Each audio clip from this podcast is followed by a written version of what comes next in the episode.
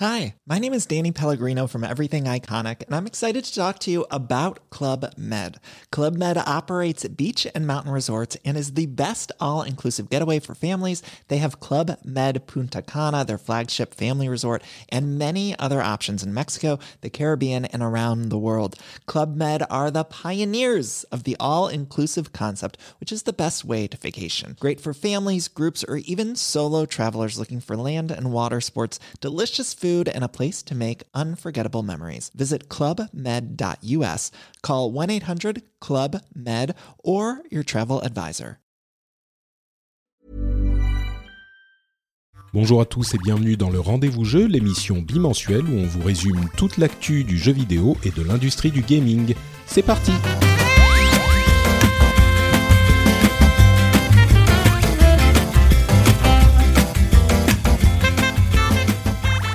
Bonjour à tous et bienvenue sur le Rendez-vous Jeu, l'émission où on vous résume tout ce qui se passe dans le monde du jeu vidéo et qu'est-ce qui se passe comme truc aujourd'hui, enfin cette semaine. Franchement, j'en plaisantais sur Twitter, sur Twitter, il y a des trucs de fou qui se passent pour la tech et pour euh, le, jeu vidéo avec euh, des, jeux Microsoft et pas que des jeux Microsoft, mais euh, la console Xbox sur Switch qui est même pas un truc complètement fantaisiste qui pourrait effectivement arriver.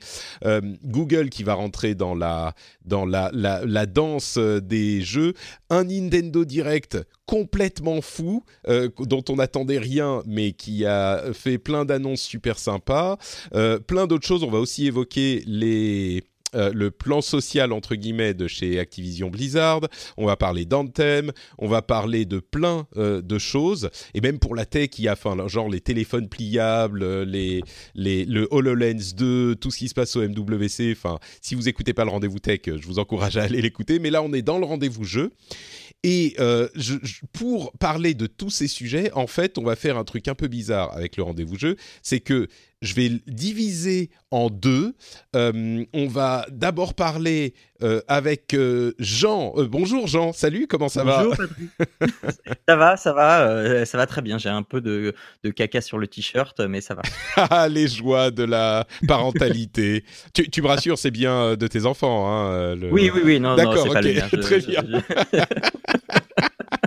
Eh ben ça commence bien. bien. Que voulez-vous quand on est quand on a des jeunes enfants, c'est ce genre d'humour qu'on se met à faire. euh, donc Jean de Papa à quoi tu joues Comment ça va? Tu voilà. as maintenant deux enfants, dont un euh, encore tout petit. Ça se passe voilà, bien? Eh bien, écoute, ça se passe bien. Euh, il fait des nuits de à peu près 11 heures, euh, donc ça va, ça va. Eh, T'as tellement de chance avec tes enfants, toi. Non, mais non, on a des petits soucis d'allaitement qui fait qu'on euh, on doit tirer le lait et c'est un peu une organisation un peu compliquée. Mmh. Mais de l'autre côté, on a une compensation qui fait que euh, voilà. euh, Ça se passe plutôt bien ça se passe plutôt bien les nuits. bon, bah, je t'en félicite. Et donc, on va d'abord euh, chronologiquement enregistrer la partie que je vais faire avec Jean, où on va parler du Nintendo Direct et de à peu près tous les sujets que j'ai évoqués. Mais je vais normalement ensuite enregistrer une partie avec euh, Loïc Rallet, alias euh, Epion, qui a enquêté sur le sujet de Xbox et Nintendo qui s'associent. Et je placerai cette partie de l'épisode euh, juste maintenant, et on va euh, placer la partie qu'on va enregistrer juste maintenant après. Donc une sorte de manipulation temporelle du podcast. J'espère que ça va bien se passer. Si on dit des bêtises ou si on se répète, j'espère que vous m'en excuserez. Mais donc, on va commencer tout de suite avec euh, la partie sur la Xbox et Nintendo. Donc nous voilà avec Loïc pour parler de cette incroyable histoire de collaboration entre Microsoft et Nintendo. On va en parler tout de suite. Avant ça, merci Loïc de prendre le temps de venir nous en parler toi-même. Toi-même, tu sais. Euh, Loïc Rallet, donc, et Pion. Comment ça va? T'es en salut, forme? Salut, bah, Ouais, super. Merci pour l'invitation. C'est toujours un plaisir. Écoute, ça me fait euh, hyper plaisir de t'avoir. Euh, en plus, j'avais proposé, euh, j'avais commencé à te parler pour cet épisode avant même que cette histoire ne, ne, ne break. Donc, merci d'avoir pris le temps de venir. Alors, euh, histoire vraiment complètement invraisemblable. On savait que Microsoft était en train de développer des services pour euh, différentes plateformes et on, avait entendu des rumeurs sur le Xbox Live qui aurait été disponible sur différentes plateformes, dont des mobiles et dont la Switch. Mais et ça c'était un petit peu surprenant mais compréhensible. Euh, là, on passe à un tout autre niveau euh, avec euh, une, collaboration hyper profonde entre Microsoft et Nintendo. Bon, c'est toi qui as publié l'article qui confirme ces rumeurs qu'on entendait à droite à gauche suite à mhm. différentes rumeurs qui commençaient à sortir, mais tu as eu quand même une, une grosse exclue sur, ces, sur ces informations, donc je vais te laisser en parler. De quoi s'agit-il exactement? Je précise pour jeuxvideo.com, bien sûr. Euh, Loïc, euh, tu, travailles chez eux depuis un moment et on t'a déjà reçu dans l'émission quelques fois, donc les gens te connaissent un petit peu. Euh, donc, semaine dernière, tu as publié deux articles avec les détails sur ces rumeurs. De quoi s'agit-il?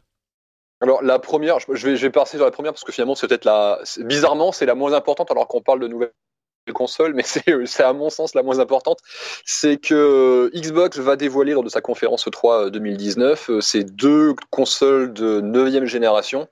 Euh, euh, qui sont le nom de code, on les connaissait déjà, mais moi ils m'ont été confirmés à plusieurs reprises en interne. donc c'est Lockhart pour la, la console la, la, moins puissante des deux et la plus puissante qui serait donc du coup Anaconda, une première console qui serait alors les prix sont pas fixés, mais on m'a fait savoir que ça serait un tarif assez doux finalement, donc entre 250 dollars et 300 euh, dollars, une console qui est vendue euh, sans lecteur de Blu-ray et donc du coup qui est pensée principalement pour le jeu dématérialisé, que ce soit euh, bah, le, téléchargement de jeux directement sur la boutique Xbox ou je sais pas le Game Pass ou éventuellement plus tard le jeu en, streaming. Donc une console qui reste quand même relativement puissante hein, en termes de spec. On est on est on est en dessous d'Anaconda, mais on n'est pas non plus beaucoup en dessous. C'est surtout en fait sur la sur la RAM, si je pas de bêtises, j'ai plus la fiche technique sous les yeux, mais c'est surtout sur la, la, RAM apparemment que ça va se, ça va se jouer. Euh, il y a à côté de ça Anaconda qui est l'équivalent. Ouais, ah, je t'interromps tout de suite en fait parce que les rumeurs, certaines rumeurs qu'on avait entendues euh, évoquaient une console, euh, euh donc ces deux, ces deux différentes consoles effectivement, mais euh, la plus faible entre guillemets étant une console qui pourrait uniquement streamer des jeux.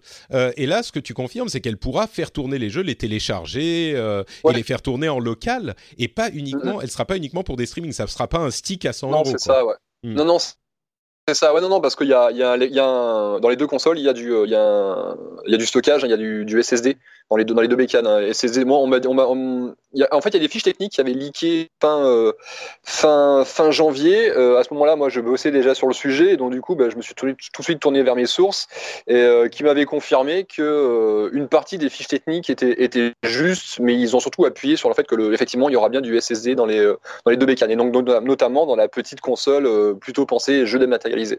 Donc, on n'est plus sur le couple Xbox One S, enfin même encore la, suivante qui devrait sortir cette, euh, euh, ce printemps, qui est une sorte de One S sans lecteur euh, Blu-ray, et la Xbox One X. Donc c'est petite et grosse, mais les deux peuvent faire tourner les jeux. C'est juste que la grosse les fait tourner, la fameuse Anaconda les fait tourner, mieux. Ouais. Hmm.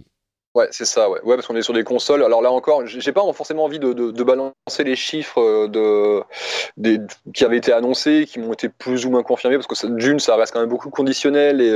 et puis ça peut changer. Ça, peut changer encore, tu sais jamais trop. Mais c'est vrai que l'a, sur, la, sur la One X, enfin la, la, future One X, pardon. Ouais, la, la 2X. c'est ça, ouais, la, Anaconda, on est sur une console qui effectivement est, extrêmement puissante. Ouais. D'accord, donc on serait. Euh, moi j'ai, déjà. j'ai déjà commencé à en discuter avec des, avec des développeurs. Euh, là encore, c'est, je, je, je peux pas forcément en parler comme des, des, sources de première qualité parce que je peux pas non, j'ai pas non plus fait le travail de vérification et c'est aussi pour ça que j'en ai pas parlé du coup dans le dans l'article. Mais moi, sur les premiers retours que j'ai sur les euh, sur les que ce soit la PS5 ou la la, la, la, future la, future euh, Anaconda, là, on est sur une console qui est euh, qui est extrêmement puissante et qui du coup, il y a un peu apparemment serait plus puissante que la que la PS5 et qui donc ouais, c'est de la c'est de la belle bécane. D'accord. Bon. Elle est vendue plus cher aussi. Oui, donc on est vraiment sur cette euh, expérience, euh, enfin configuration premium, euh, encore une fois comparable à la Xbox One X. Donc ça c'est étonnamment la petite news, mais la vraiment grosse news, c'est bah, l'autre que tu as également publié sur jeuxvideo.com. donc cette collaboration étonnante entre Microsoft et Nintendo. Ouais, ouais, ouais. Juste pour terminer, vais. Ah, pardon, vas-y, oui. C'était l'information importante aussi, c'est que ça va être pour une sortie, c'est une présentation là euh, à l'E3. À mon avis, ça va être juste le, concept, peut-être le nom éventuellement, même si j'y crois pas trop, mais euh, pour une date de sortie euh, en 2020. Donc on a encore le temps de, de, de voir venir, mine de rien. Ce qui veut dire que ma prédiction un petit peu audacieuse de sortie en 2019 serait erronée. Et, donc, ouais, ouais, ouais. Mais puis ça, sera pareil pour, pour du côté de chez Sony. Hein. Mais la PS5, c'est moins surprenant. Moi, je me disais, Microsoft veut sortir de cette génération parce qu'ils l'ont, ils ont raté le coche, et donc ils vont mm. accélérer les choses. Mais bon, clairement, il semblerait que ça ne soit pas le cas. Bon, déception, mais c'est quand même des news excitantes. Donc, je te laisse continuer. Yes, et donc du coup pour euh, Nintendo et, Microsoft, c'est, euh, j'allais dire, c'est fou de le dire, mais euh, ouais, c'est, même aujourd'hui, tu vois, ça fait ça fait deux mois que je travaille sur cette histoire et c'est vrai qu'à chaque fois que je vois les deux les deux marques dans la même phrase, ça me fait ça me fait un petit truc bizarre. C'est que du coup, courant 2019, l'union entre guillemets, l'association entre Microsoft et, et Nintendo va se va se confirmer avec l'arrivée sur Switch de jeux euh, Xbox. Quand je dis l'arrivée, c'est pas du cloud gaming ou sur des trucs, c'est vraiment des jeux qui vont être portés. Euh, est-ce qu'on aura une version physique dans le commerce? Je sais pas et j'en doute un petit peu, mais voilà, vous pourrez notamment les trouver euh, sur le l'eShop de la, de la Switch. On parle de jeux comme Cuphead et Ori and the Blind Forest. Je sais pas si le Will of the Wisp, donc le second jeu, sera concerné. Pour l'instant, c'est juste ces deux jeux qui existent déjà qui sont déjà bien connus euh, des joueurs. C'est deux jeux en plus qui se prêtent très bien à l'expérience euh, Switch, donc pour le coup c'est euh, parfait. Ça pourrait ensuite aller plus loin avec des jeux rares. on m'a, en tout cas, parce qu'on m'a dit, il y aura des jeux rares sur Switch. Je ne sais pas quel hmm. jeu. Après, moi, j'ai essayé de deviner, et c'est vrai que typiquement, le, le rare replay, ça serait s'y prête très bien parce que rare et Nintendo ont quand même une histoire qui est très liée. Il y a pas mal des jeux de la de, de rare replay qui datent de l'ère de l'ère Nintendo, donc c'est vrai que ça serait, euh, ça serait, ça serait plutôt cool. Et plus tard encore, euh, potentiellement l'arrivée de l'une des trois grosses licences fétiches de, Xbox, donc soit Halo, soit Gears of War, soit euh, Forza. Je ne sais pas laquelle de ces trois licences, mais l'une de ces trois licences pourrait débarquer, pourrait débarquer sur Switch. je ne sais pas si c'est un portage de jeux actuels, ce qui me paraît compliqué quand même, parce qu'un Halo 5 ou un Gears of War 4 euh, le, travail d'adaptation, de, de, downgrade pour le faire sortir sur Switch, le faire tourner sur Switch serait quand même euh, assez terrible. Donc euh, soit ça, soit je sais pas des portages de vieux jeux Xbox 360 qui sont plus dans les cordes de ce que la, Switch est capable de faire. Soit et c'est peut-être ce que je trouve de, plus de plus plausible finalement, ça serait des des, des spin-offs un peu exclusifs à la Switch, alors potentiellement qui sortiraient aussi sur, euh, sur One et sur, euh, enfin sur Xbox et sur PC, mais des jeux qui seraient d'abord pensés pour pouvoir être, euh, être sortis sur, sur Switch. Moi, je mettrais bien une petite pièce sur la licence Halo parce que c'est vrai que, quitte à faire un truc un peu symbolique. C'est vrai que commencer par Halo, euh, qui est la licence forte et la licence fétiche de, de, Microsoft, ça aurait, euh, ça aurait du sens. Donc ça, c'est euh, côté jeu. Donc c'est plutôt, c'est plutôt enthousiasmant parce que bah, c'est pas du jamais vu parce que tu vois, on a déjà Minecraft qui existe sur sur Switch, Minecraft qui est géré qui est géré par Microsoft. Mojang avait déjà sorti tout un tas de jeux avant sur d'autres plateformes. Mais c'est ça, c'est que Microsoft les a rachetés alors que les jeux existaient déjà sur d'autres plateformes, donc c'est quelque chose d'un peu différent. Voilà, Microsoft en fait a poursuivi parce que lorsqu'ils ont racheté, euh, mhm. lorsqu'ils ont racheté euh, Mojang et commencé à éditer Minecraft, on aurait pu penser qu'ils allaient en faire une exclusivité et en fait non parce que ça aurait été idiot de le faire. Et même ce qu'ils ont fait, c'est qu'ils ont sorti des portages euh, si je fais pas de bêtises, les portages euh, Switch, les portages Wii U et le portage PS Vita peut-être également, euh, ça s'est fait euh, sous le règne de, Microsoft. Donc tu vois, c'est des choses qui, qui continuent d'être faites. Là, il y a récemment, on a appris que Hellblade allait sortir sur Switch. c'est quelque chose qui s'est décidé lorsque Ninja Theory avait déjà été racheté en fait à, Microsoft. Donc c'est des décisions qui ont été qui ont été validées in fine par Microsoft. Donc on avait déjà des petites des petites. Ah. Mais je, là après, je, je supputais je supputais du contraire dans la dans ce qu'on enregistré ce matin qui sera la suite de l'épisode en fait sur euh, Hellblade ah spécifiquement. Je pensais que le deal avait été fait avant le rachat par Microsoft, mais tu me dis qu'a priori euh, c'est Microsoft qui a qui a confirmé et qui a décidé. Euh, et du coup, là, on se retrouve dans une situation où il y a plein de jeux Microsoft qui arrivent sur Switch, mm. ce qui et à mon sens, euh, le prélude à, l'autre partie des choses que tu, dont tu parles, euh, qui est les questions de Game Pass et de xCloud, qui là pour le coup, là c'est mind blowing quoi. Ouais, c'est là où ça devient le plus fou, c'est que euh, Microsoft a l'intention de développer ses, services, donc Xbox Live notamment, parce que c'est le, service principal, mais donc du coup aussi tout ce qui est Game Pass, etc. et les sortir sur d'autres plateformes. Et dans les autres plateformes, on a on a beaucoup parlé Nintendo forcément parce que c'est très symbolique parce que voilà, c'est des constructeurs, ils sont supposés être rivaux, etc.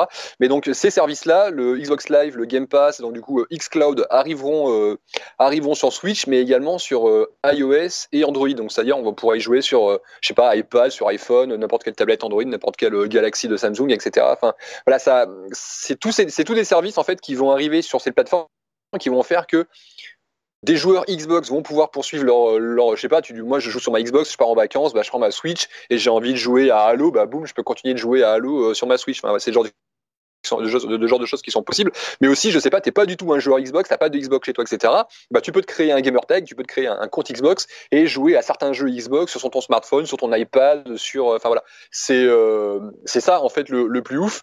Et si effectivement il y a des jeux qui sont portés, comme euh, tout à l'heure je parlais de Cuphead et de, de Ori, etc., donc du coup qui sont des jeux à télécharger, là dans le cas euh, du Game Pass et compagnie, forcément c'est pas des jeux qui sont adaptés euh, pour la, pour la Switch, et donc du coup pour pouvoir faire tourner ça, ça va passer par le, le cloud computing, en fait via xCloud, donc le, le, le service de jeu en streaming de de, de, Xbox. Et donc du coup, pour jouer, bah, pour profiter du Game Pass sur votre Switch, il suffira du coup d'avoir, alors je sais, je ne sais pas encore exactement comment ça va se mettre en place, mais grosso modo, il vous suffira d'avoir un abonnement, euh, un abonnement Game Pass euh, et de souscrire euh, à, Xcloud pour pouvoir jouer à tous ces jeux en fait en streaming via le Game Pass. Et donc du coup, vous payez, je sais pas, vos 9 balles par mois et c'est bon, vous pouvez jouer là. En ce moment, il y a, y a Shadow of the Tomb Raider qui est arrivé sur le sur le Game Pass. Ben, en payant vos 9 balles dans le mois, vous pourrez faire Tomb Raider sur votre Switch, quoi.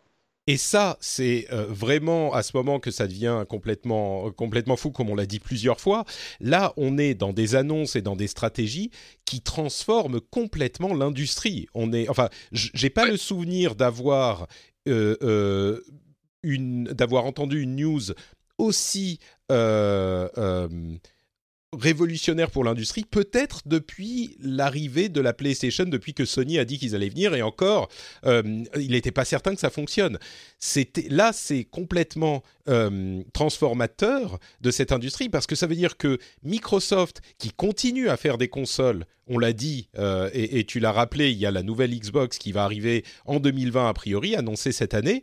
donc ça ne veut pas dire qu'ils arrêtent de faire des consoles, mais ça veut dire qu'ils ah. considèrent euh, leur, leur euh, service, enfin, ce, leur travail dans l'industrie du jeu vidéo comme en fait une sorte de dématérialisation. Ils, ils virtualisent leurs consoles et les consoles physiques qu'ils vendent sont une expression de ce service, euh, peut-être la meilleure expression parce que ça veut dire que le jeu tourne en local et pas sur un serveur distant, mais il est disponible partout ailleurs, y compris sur la Switch de Nintendo. Et comme tu l'as dit, c'est ça qui est important parce que ils sont rivaux sur smartphone. Bon, à la limite, euh, c'est un truc un petit peu qui, qui est aujourd'hui considéré comme accessoire, mais ils se diffusent partout. Ça s'inscrit évidemment dans la euh, politique de Microsoft en général dans la tech, mais l'application aux jeux vidéo euh, fait bouger toutes les lignes, toutes les lignes.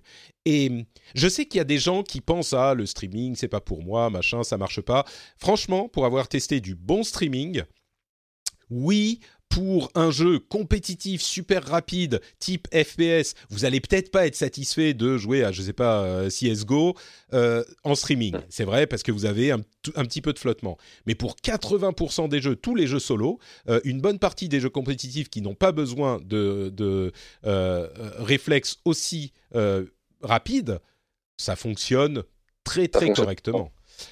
Et puis Là encore, tu vois, il faut, il faut tourner vers l'avenir. C'est vrai que là, il y a plein de gens pour qui actuellement le en streaming c'est compliqué, etc. Mais d'ici quelques années, euh, sans dire qu'on aura la fibre partout, enfin le, Internet se sera développé, on aura plus facilement de la 4G, on aura potentiellement même de la 5G. Enfin, tu vois, c'est d'ici. Là, on est vraiment, c'est vraiment les tout débuts, c'est les, les, balbutiements quoi. Dans, dans, quelques années, cette, cette, technologie, elle sera encore plus viable. C'est comme lorsque euh, en 2000, en 2004, lorsque Xbox euh, commence à, enfin même en 2003, lorsqu'il commence à bosser sur la, la Xbox 360, tout de suite, il se dirige en se disant, euh, ouais, il faut que la console, elle soit, elle soit compatible avec télé haute définition, parce que la haute définition, en quelques années, ça sera, ça sera la base. Mmh. Et au moment où la la console elle sort, bah, les, téléviseurs HD, enfin c'est encore hyper cher, c'est pas tout le monde qui en a machin, mais en fin de génération, tout le monde plus ou moins a une télé 1080p et la console, bah du coup, elle tourne à fond dessus, etc. Enfin voilà, c'est comme ça en fait qu'il faut qu'il faut réfléchir le truc là tout de suite. Effectivement, le truc est pas encore disponible et, et la technologie, il a un petit peu jeune, mais dans 4 ou 5 ans, qui sait à quoi ça va ressembler quoi.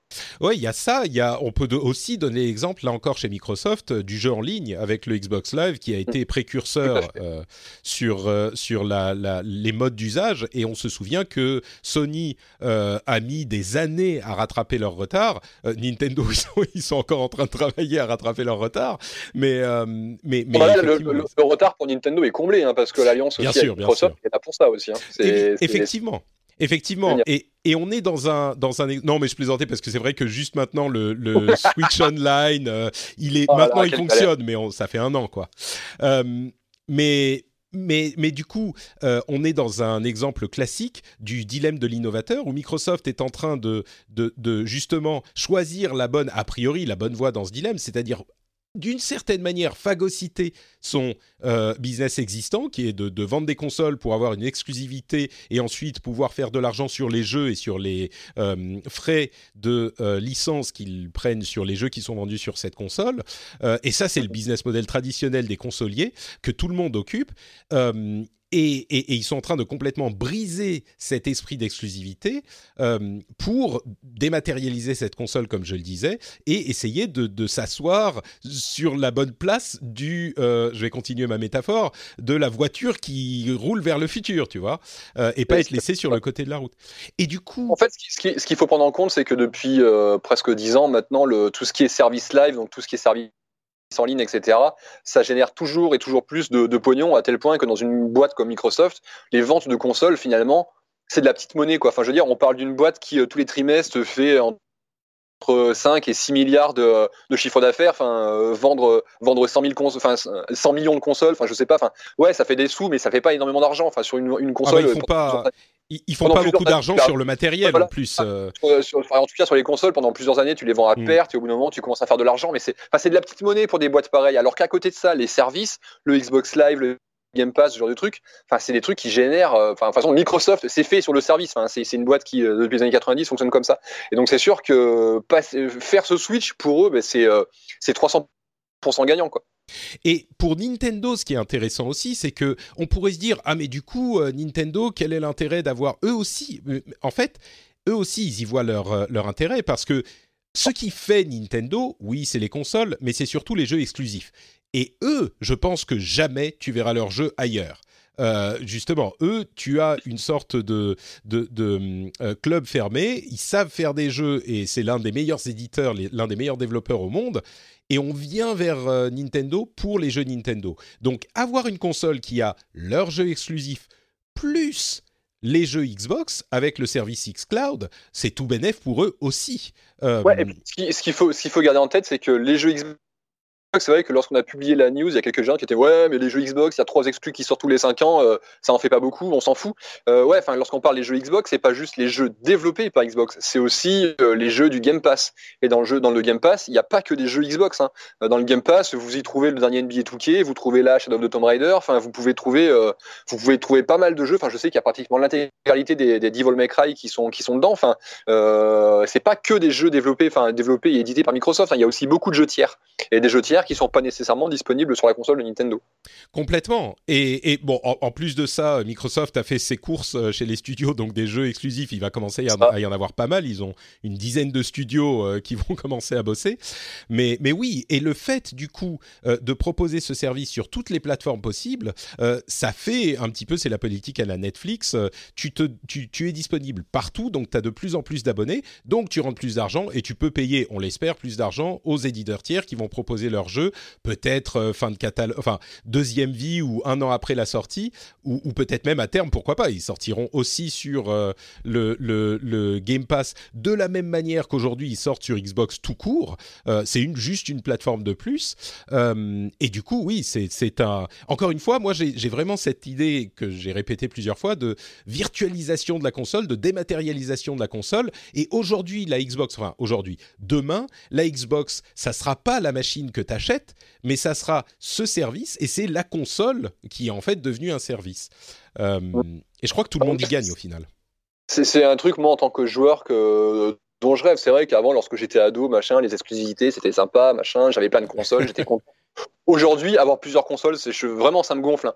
Là, tu vois, euh, chez moi, j'ai la, la, la Xbox One et la, la, PS4 qui sont qui sont empilés et le, la, simple, le simple idée en fait de, de, me lever pour changer les câbles tu sais l'HDMI et l'alimentation switcher de, de l'une à l'autre ça me ça me gonfle j'aimerais en fait que tous mes jeux soient dispo sur, euh, sur une seule console et puis, euh, et puis bah ça quoi. Là j'ai God of War, je l'ai toujours pas fait. Il est installé sur ma PS4, hein, mais je l'ai toujours pas fait parce que voilà, j'ai la flemme de me lever, tu sais, de, de, changer les branchements de, de ma console. Je suis arrivé marrant, j'ai plus le temps pour ces conneries quoi. C'est exactement comme l'idée de se lever pour mettre un Blu-ray dans le lecteur ou de mettre un, un, ah, un, jeu dans le. On n'a plus envie. Mais mais là où c'est intéressant, il y a, y a, des gens qui disaient. Euh, ah les exclus c'est pas bien pour le pour le, le, les consommateurs au final euh, le fait de devoir euh, d'ailleurs Thomas euh, Cusso de, de Gamecult a publié une série de tweets très intéressantes sur le sujet où en gros il disait bon le crossplay ça serait hyper important parce que le fait qu'on doit racheter qu'on doive racheter un jeu sur une autre console alors qu'on l'a déjà acheté sur une première pour jouer avec ses potes c'est inacceptable et ça je le comprends. Par contre il a aussi parlé d'une question et peut-être pas que lui mais certaines personnes ont parlé de l'aspect la, néfaste des exclus euh, sur console. Et là, par contre, je suis pas d'accord parce que évidemment que euh, les fabricants euh, de consoles ont intérêt à faire des exclus pour attirer les gens. et donc la, le jeu en question n'est disponible que sur une plateforme. C'est comme ça que ça fonctionne. Mais ce que ça donne aussi, c'est que ça motive donc ces fabricants à financer des jeux qui se vendent finalement beaucoup moins que des jeux qui sortent sur toutes les plateformes, mais qui sont des, investissements et des types de jeux qui n'existeraient peut-être pas autrement. Il y a plein de jeux qui n'existeraient pas justement s'il y avait cette motivation à euh, créer quelque chose d'exclusif pour notre plateforme. Et ça, je pense que ça va continuer parce que justement, la plateforme, même si elle n'est plus une console physique pour Microsoft, eh ben, c'est la plateforme euh, de service du Game Pass, de, du xCloud, de la prochaine euh, console, encore une fois, même si elle existera en physique. Euh, et ça, ça, cette motivation sera toujours là. Et moi, je pense que c'est bien pour le consommateur parce que ça nous donne des...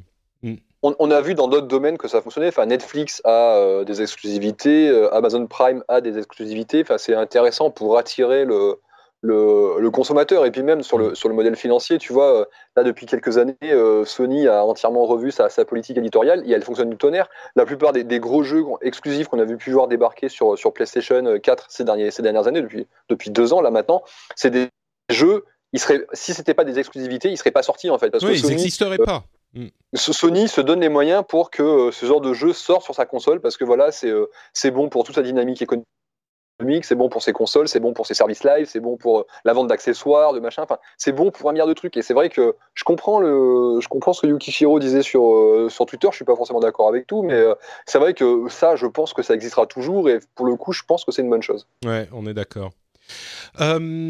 Et donc, euh, tout ça, c'est cette, euh, cette série de, de, rumeurs et d'infos. D'ailleurs, on a entendu une autre rumeur, je ne sais pas si elle est fiable, mais il semblerait que Microsoft soit allé voir Sony aussi pour leur proposer euh, le Game Pass sur PS4. Évidemment, si c'est le cas, ça, ça, me paraîtrait pas surprenant qu'ils aient passé un coup de fil et que Sony ait dit non mais vous rigolez ou quoi? Parce que évidemment, là, on est dans une autre dynamique, quoi. Je, ouais j'ai aucune info, j'ai aucune info là-dessus. Euh, je sais que le seul moment, où, dans mes, les conversations que j'ai pu avoir avec mes différents contacts, la seule fois où le, nom de PlayStation est apparu, c'est lorsqu'on m'a dit euh, ouais euh, ça, ça, ça, ça va arriver sur Android, sur iOS et sur Switch. Et après, genre entre parenthèses, ah oui, sur PlayStation, t'imagines bien que non. Ouais, oui. c'est, alors, je sais pas si c'est parce que c'est dans le sens eux ont pas voulu ou Microsoft a même pas envisagé la, la possibilité, mais bon, hmm. manifestement, c'est. bah, je crois que je crois que là, on est dans une configuration différente. Effectivement, euh, Sony domine complètement le marché aujourd'hui. Euh, pour la génération d'après, on ne sait pas exactement ce qu'ils sont en train de préparer, mais il n'est pas du tout inenvisageable. J'ai l'impression que Sony est un petit peu moins dynamique euh, et qu'ils sont un petit peu plus à l'aise. Donc, je me demande s'ils vont pas rester sur une politique un petit peu plus classique, peut-être mettre leur service à disposition euh, sur les, les, téléphones mobiles, sur les PC, etc., leur service de streaming. Je suis pas certain qu'ils iront voir Nintendo, mais peut-être qu'eux aussi, et qu'au final, peut-être qu'au final, la Switch ou la console de Nintendo suivante sera euh, une console sur laquelle on peut euh, faire tourner tous les, tous les jeux de tous les éditeurs. Bon, on n'y est pas encore. Et, puis je crois très sincèrement, on disait on n'a pas envie de se lever pour mettre les CD dans la, ou les, les Blu-ray dans la console. Je crois que pour des gens comme nous, Loïc, euh, on voudra quand même avoir au moins une console physique parce qu'il y a des jeux pour lesquels, mine de rien, ça restera, et encore pendant quelques années au moins, important d'avoir le jeu qui tourne en local. Donc, Hmm. Je pense que. Je, suis encore assez attaché à l'objet. Moi, je sais que les jeux que j'aime bien, j'aime bien avoir la boîte parce que euh, voilà, le, symbole est, le symbole est cool, la jaquette souvent elle est jolie, machin. Du coup, je continue d'être attaché un petit peu euh, à tout ça. Après, la vérité, c'est que là, tu vois, je le dis comme ça, j'achète des jeux en boîte et tout, je, les empile et je suis content. Mais euh, je regarde le, top 10 des derniers jeux que j'ai lancés, c'est des jeux que j'ai dématérialisé parce que j'ai de la flemme de me lever pour, pour ouvrir une boîte et foutre le, le sol. Donc voilà, ça c'est vraiment euh, la rumeur euh, complètement folle. Et comme je le disais, pour moi ça change complètement l'industrie et ça va bouger toutes les lignes. Euh, c'est hyper hyper intéressant ce que fait Microsoft et je pense que c'est une stratégie qui pourrait s'avérer vraiment gagnante si c'est confirmé. Donc euh, en, conclusion, j'aimerais te, demander en, quelques minutes peut-être un autre aspect intéressant de, ton enquête, euh, sans dévoiler les sources ou des, choses trop précises. Comment ça se passe ce genre de d'investigation?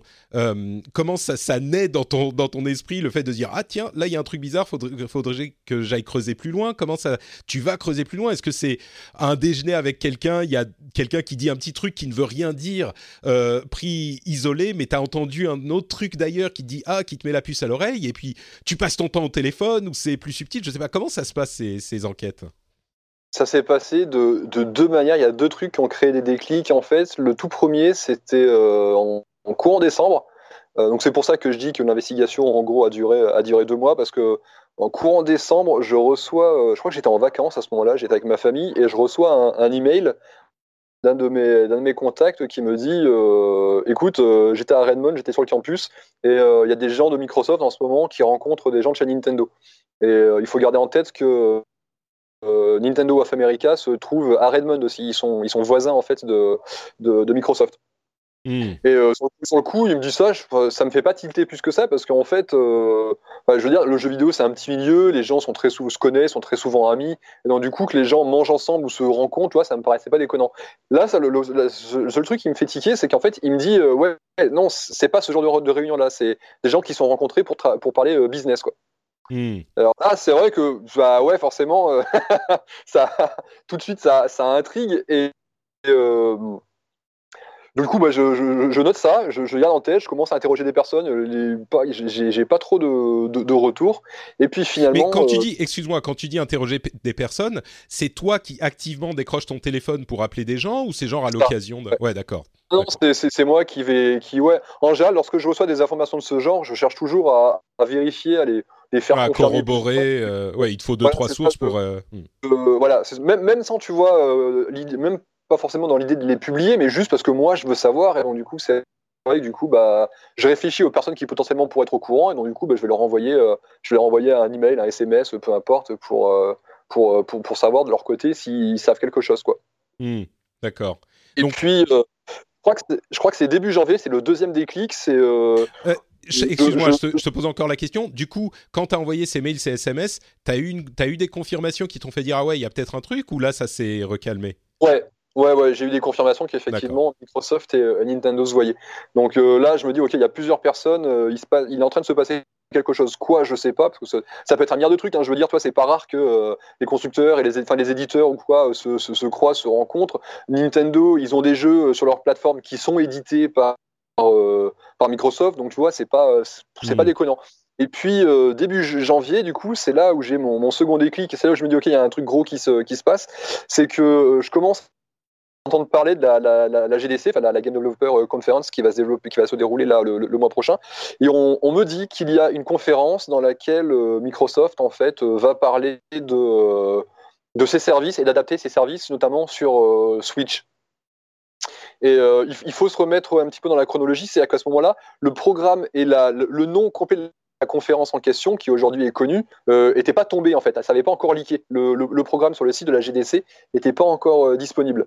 Et euh, c'est en fait c'est à partir de là où du coup je dis ok il y a un truc énorme qui est en train de se préparer et c'est là du coup bah, je commence à envoyer des mails je commence à dans ce genre de situation lorsque j'envoie des mails je pose des questions mais les questions elles sont rarement innocentes c'est que je vais angler mes questions d'une certaine manière pour voir comment les gens me répondent parce qu'au début en général les gens ils sont euh, ils sont très méfiants mais donc du coup tu tournes tes questions de manière à à les, vous amener vers le genre de réponse que tu voudrais avoir. Enfin, je sais pas si je suis. Tu, euh, tu peux nous donner un exemple ou, ou pas? Euh, Là, comme ça, je sais pas, mais tu prends deux personnes et tu dis. Euh, il y a une première personne, je, prends un truc hyper basique, mais une première personne, oh, au fait, j'ai entendu dire que machin et machin de chez Xbox, ils avaient rencontré truc et bidule de chez Nintendo.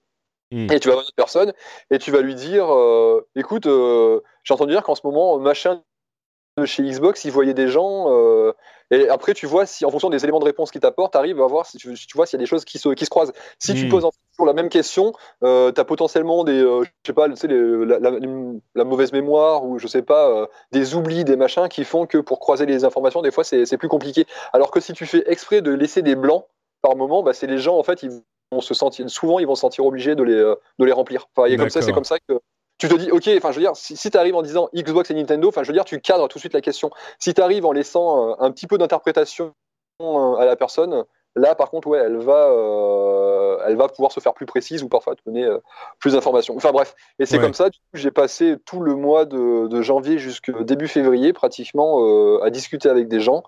Euh, on m'a envoyé quelques documents internes aussi très rapidement. Enfin, c'était surtout des, notes d'intention pour des réunions ou ce genre, ce genre de trucs, rien de, rien de, très très important.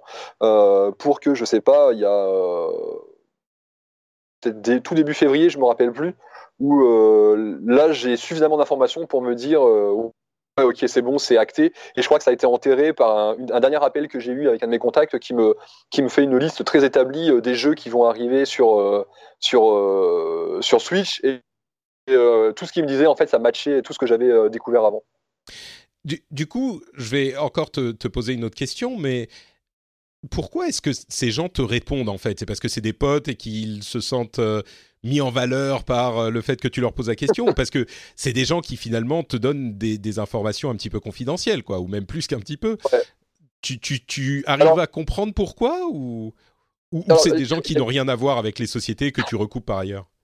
Ça, ça, je peux pas trop en parler. Mais, euh, mais il y a, fait, il y a, une première, un premier élément de réponse, c'est que ces gens, lorsqu'ils m'ont donné ces informations, ils ont été très clairs dès le début, il ne faut pas que ça sorte. Ils me l'ont dit à plusieurs reprises, je te le dis, mais ça reste entre nous, machin, etc. Euh, si c'est sorti, c'est pas parce que j'ai euh, menti ou que euh, je leur ai fait un enfant dans le dos. C'est que en fait, tout le monde est au courant maintenant, mais ces informations ont commencé à leaker petit à petit par par détail, machin. typiquement, le planning de la GDC, il y a un moment, il est sorti. Les, mmh. les, les, discussions entre Nintendo et Microsoft, ça fait deux semaines que tout le monde en parle, etc. Enfin, c'est des trucs qui ont commencé à sortir. Et la semaine dernière, en fait, il y a, je sais plus quelle nouvelle information est sortie. Je crois que c'était l'arrivée potentielle de, de Ori sur Switch. Je crois que ça a été la, dernière goutte d'eau. Mm. Euh, là, moi, j'ai vu ça. Je suis allé voir mes contacts et j'aurais dit écoutez, les gars, c'est en train de fuir de partout. Euh, honnêtement, si aujourd'hui j'en parle, vous ne risquez rien. Euh, puis de toute façon, dans tous les cas, là où, où sont les choses, ça va dans tous les cas, ça va sortir. Et à côté de ça, moi, j'avais eu confirmation qu'un autre média en fait, euh, bosser sur la question et de toute manière à un moment ils allaient publier. Donc j'aurais dit écoutez euh, soyez cool. Moi euh, pour mon pour mon taf c'est plutôt chouette, pour jeux2.com c'est plutôt chouette machin. Enfin vous inquiétez pas pour vous vous ne ferez pas citer. Il y a, y a aucun danger dans tous les cas. Si c'est pas jeux2.com qui le fait ça en sera d'autres. D'accord. Et, à partir de là ils t'ont dit ok vas-y. il, m'a fallu deux heures. Il m'a fallu deux heures pour convaincre tout le monde, mm. grosso modo. donc, le temps d'attendre que certaines se lèvent, parce qu'on n'est pas forcément toujours sur les mêmes, les mêmes créneaux horaires. Mm. Mais voilà, ça, a été assez rapide. Et du coup, après, pour répondre à ta question de pourquoi il te dit ça, il, à la base, il le disait pas pour que ça soit révélé. il le disait parce que voilà, c'est des gens avec qui j'entretiens une, enfin avec certains en tout cas, j'entretiens une relation professionnel mais amical aussi parce que on, voilà on, on a ah, tous vous voyez tout le temps euh, vous, oui bien sûr c'est normal sans parler forcément de se voir parce que comme certains sont à l'étranger euh, j'ai pas mm. forcément cas de les voir régulièrement mais c'est des gens avec qui je discute très souvent de, du business, du, du, jeu vidéo. Et de temps en temps, on s'échange, bah, je sais pas, les dernières rumeurs, les derniers trucs. Ah ouais, t'as vu ça? Ah, au fait, je suis au courant de ceci, euh, tu l'as vu passer, mm. machin. Enfin, voilà. Et donc, du coup, on s'échange assez régulièrement des informations. Et il y a des gens avec qui maintenant je discute depuis un moment, il y a une relation de confiance qui se, qui se noue. Et du coup, bah, plus les gens te font confiance et plus ils te disent des choses. Et puis, bah, des fois, effectivement, on te dit des trucs qui sont très. Euh, sont effectivement qui sont très gros comme ça. Et je l'ai dit dans l'article, mais je sais qu'il y a deux sujets en particulier qui sont des sujets qui lient euh, Nintendo et Microsoft. Ils n'ont pas voulu m'en parler parce que à chaque fois on me dit euh, non, euh, ça c'est trop gros, c'est trop gros. si ça sort, c'est vraiment la merde, machin, etc. Donc il y a encore quelque chose qui est pas su. Hmm. de mon côté, je vais essayer de travailler là-dessus pour voir ce que c'est, mais je pense que je le saurai jamais. Et à mon avis, on saura tout ça euh, à l'E3. À l'E3, ouais. Et c'est vrai que dans ce genre de, de, de relation, on discute de tout. Et puis, j'imagine qu'il y a plein de choses dont vous discutez qui sont euh, pas aussi gros. Et puis, c'est pas que tu les as rencontrés, tu as, discuté de ça, et puis c'est ça qui est sorti. C'est genre, vous parlez de plein de trucs tout le temps, et puis là, il s'est trouvé que ça, c'était un sujet qui était un petit peu plus vaste, euh, mm. et, que c'est. Euh, la, chaîne en question, c'était une chaîne YouTube qui s'appelle Direct Feed Games, qui est une toute petite chaîne. Euh, j'imagine qu'elle a été contactée par des gens qui savent, et qui a publié effectivement une vidéo, c'était il y a 4 jours, genre jeudi, qui dévoilait effectivement cet aspect Xbox application, Xbox et Game Pass pour la Switch. Ouais, et ça, pour le coup, ça m'a bien embêté parce que du coup, nous, euh, moi, je suis mis au courant, c'était quand c'était jeudi dernier, je suis mis au courant que ça va sortir, que ça va sortir dans les jours à venir. Hmm. Euh, et, là, bah, c'est la, la, la merde parce que moi, ça fait deux mois que je travaille là-dessus et c'est en train de liquer un petit peu partout dans tous les sens. C'est une, espèce de passoire, quoi. Je me dis, moi, je vais sortir un article, il aura peu de valeur parce que tout le monde sera au courant. Et en fait, euh, euh, GameFeed sort la vidéo dans la nuit de, jeudi à vendredi, mais moi, mes articles, en fait, étaient déjà publiés. Enfin, ils, étaient hmm. déjà, ils, étaient, déjà écrits. Écrit, ouais. Hmm. Et euh, en fait, j'attendais juste à les, dernières validations en interne à la rédaction pour qu'on puisse balancer les articles. Parce que ce qu'on fait dans ce genre de situation, c'est quand même, on appelle les, les, les, personnes concernées. Là, donc, du coup, on avait appelé Nintendo et, et Xbox euh, en leur disant bah, écoutez, on a telles informations, on vous laisse la possibilité de, de, confirmer, ou enfin de faire une déclaration ou pas, machin, mais nous, dans tous les cas, on va publier. Là, il se trouve forcément, bah, ils n'avaient pas de déclaration à faire, comme c'est très souvent le cas dans, dans ce genre de situation. Et euh, on leur a laissé un petit délai quand même pour se, pour s'organiser, parce que bah voilà, on est déjà qu'on va les mettre un petit peu dans, la panade, mais voilà, on leur fait, on leur fait un petit cadeau en leur disant écoutez, euh, demain on publie quoi. Et donc du coup, bah, le, temps que toi, on a été sympa, on a laissé un petit peu de temps.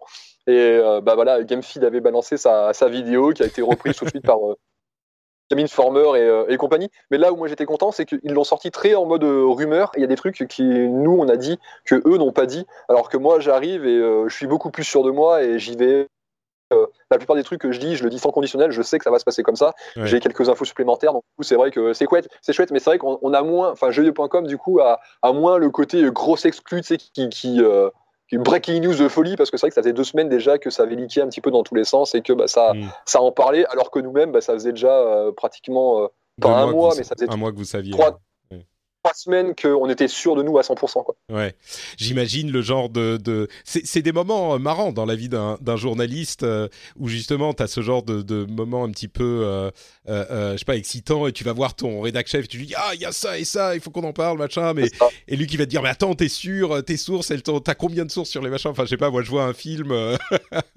j'imagine un film. Ah, mais c'est plus ou moins ce qui s'est passé. Hein. On a eu des réunions où euh, je vais expliquer euh, mes sources, où je vais expliquer euh, ce qui s'était passé. Enfin, je vais donner un maximum de détails, quoi, en lui disant. Mais après, mon, rédacteur chef me fait confiance. on n'est pas du genre, à sortir en, permanence des, des, rumeurs, des machins, etc. Donc, c'est vrai que lorsque je vais le voir en lui disant, je suis sûr de ça, il me fait confiance, quoi. Donc, on fait mmh. quand même le travail ensemble, tu vois, où je lui explique mes vérifications, mes machins, mes trucs. Et puis après, on peut publier. Mais c'est vrai que toi, typiquement, lorsqu'il y a eu le Nintendo Direct où ils annoncent l'arrivée de Hellblade sur Switch, Enfin, moi, moi, ça fait un moment tu sais, que je suis au courant et ça me fait marrer parce que je sais en fait derrière ce qui est en train de se dérouler. Et je crois qu'à l'époque j'avais fait un petit tweet où j'avais dit un truc du genre euh, putain les gars si euh, Hellblade sur Switch ça vous euh, ça vous surprend vous êtes vraiment pas prêts pour 2019 parce que ouais l'année elle va être l'année elle va être complètement folle. Et ben maintenant voilà on y est c'est bon c'est un su un peu partout cette alliance là qui qui est pas contre nature mais qui est vraiment enfin c'est du jamais vu quoi. Moi ça m'a un petit peu rappelé sais, alors c'est pas tout à fait pareil, mais ça m'a un peu rappelé, genre vers 2002-2003, quand euh, Sega s'est dégagé du, du, secteur des consoles de, de, salon, il mhm. a commencé à annoncer des, des arrivées de, de ces jeux Dreamcast sur Xbox notamment à l'époque, encore Xbox d'ailleurs. Euh, bon, ils arrêtaient de faire des consoles, Xbox continue, mais c'est vrai que voir, voir euh, un constructeur sortir ses autres jeux, puis on avait Sonic Adventures qui est sorti sur GameCube. Enfin, je veux dire, on avait Sonic Adventure et euh, Mario Sunshine et Mario Sunshine sur la même console. Enfin, tu vois, ça avait euh, à l'époque, moi, en tant que, enfin, ado, enfin, j'avais, j'avais grandi en tant qu'ado dans les années 90 avec la guerre euh, des mascottes. Sega, Nintendo, oui. ça et là, boum, Sega, enfin Sonic et, Mario sur la même console. Enfin, à l'époque, ça m'avait rendu ouf, quoi. Ah, mais moi, ça me fait toujours un petit quelque chose quand je vois Sonic et Mario aux Jeux Olympiques ou un truc comme ça, même si les jeux sont pourris, c'est genre, ah, ils sont ensemble dans un même jeu. Ça me fait toujours un truc. Mais là, j'irais, j'irais même jusqu'à dire que c'est encore plus gros parce que euh, ce qui s'était passé avec Sega, c'est que il changeait de statut dans les deux statuts existants. Il passait de constructeur à euh, éditeur. Euh, là, il y a une des boîtes qui invente un nouveau statut. Euh, c'est cette euh, dématérialisation de la Xbox. Et entre parenthèses, je voulais en parler aussi, mais bon, euh, on a déjà fait très long, donc je vais écourter. les rumeurs qui sont plus vraiment des rumeurs, puisqu'on a des, là encore les programmes de la GDC, de la Game Developers Conference, qui a lieu en mars, selon lesquels Google va également se lancer dans un service de jeu en streaming et euh, également, sans doute, euh, sortir une console. Alors, on imagine que la console sera plus proche d'une Chromecast ou d'un truc juste pour streamer, mais il y aura un euh, matériel de jeu qui sera vendu par Google en plus du service, du service lui-même. On peut imaginer que peut-être il y aura des, une question de manette parce qu'il faut que les manettes soient bonnes pour, pour jouer à des jeux bah, qui sont des jeux d'éditeurs tiers. Mais, mais oui, c'est vraiment un, un, aspect transformatif de l'industrie, comme je le répète depuis le début. Quoi.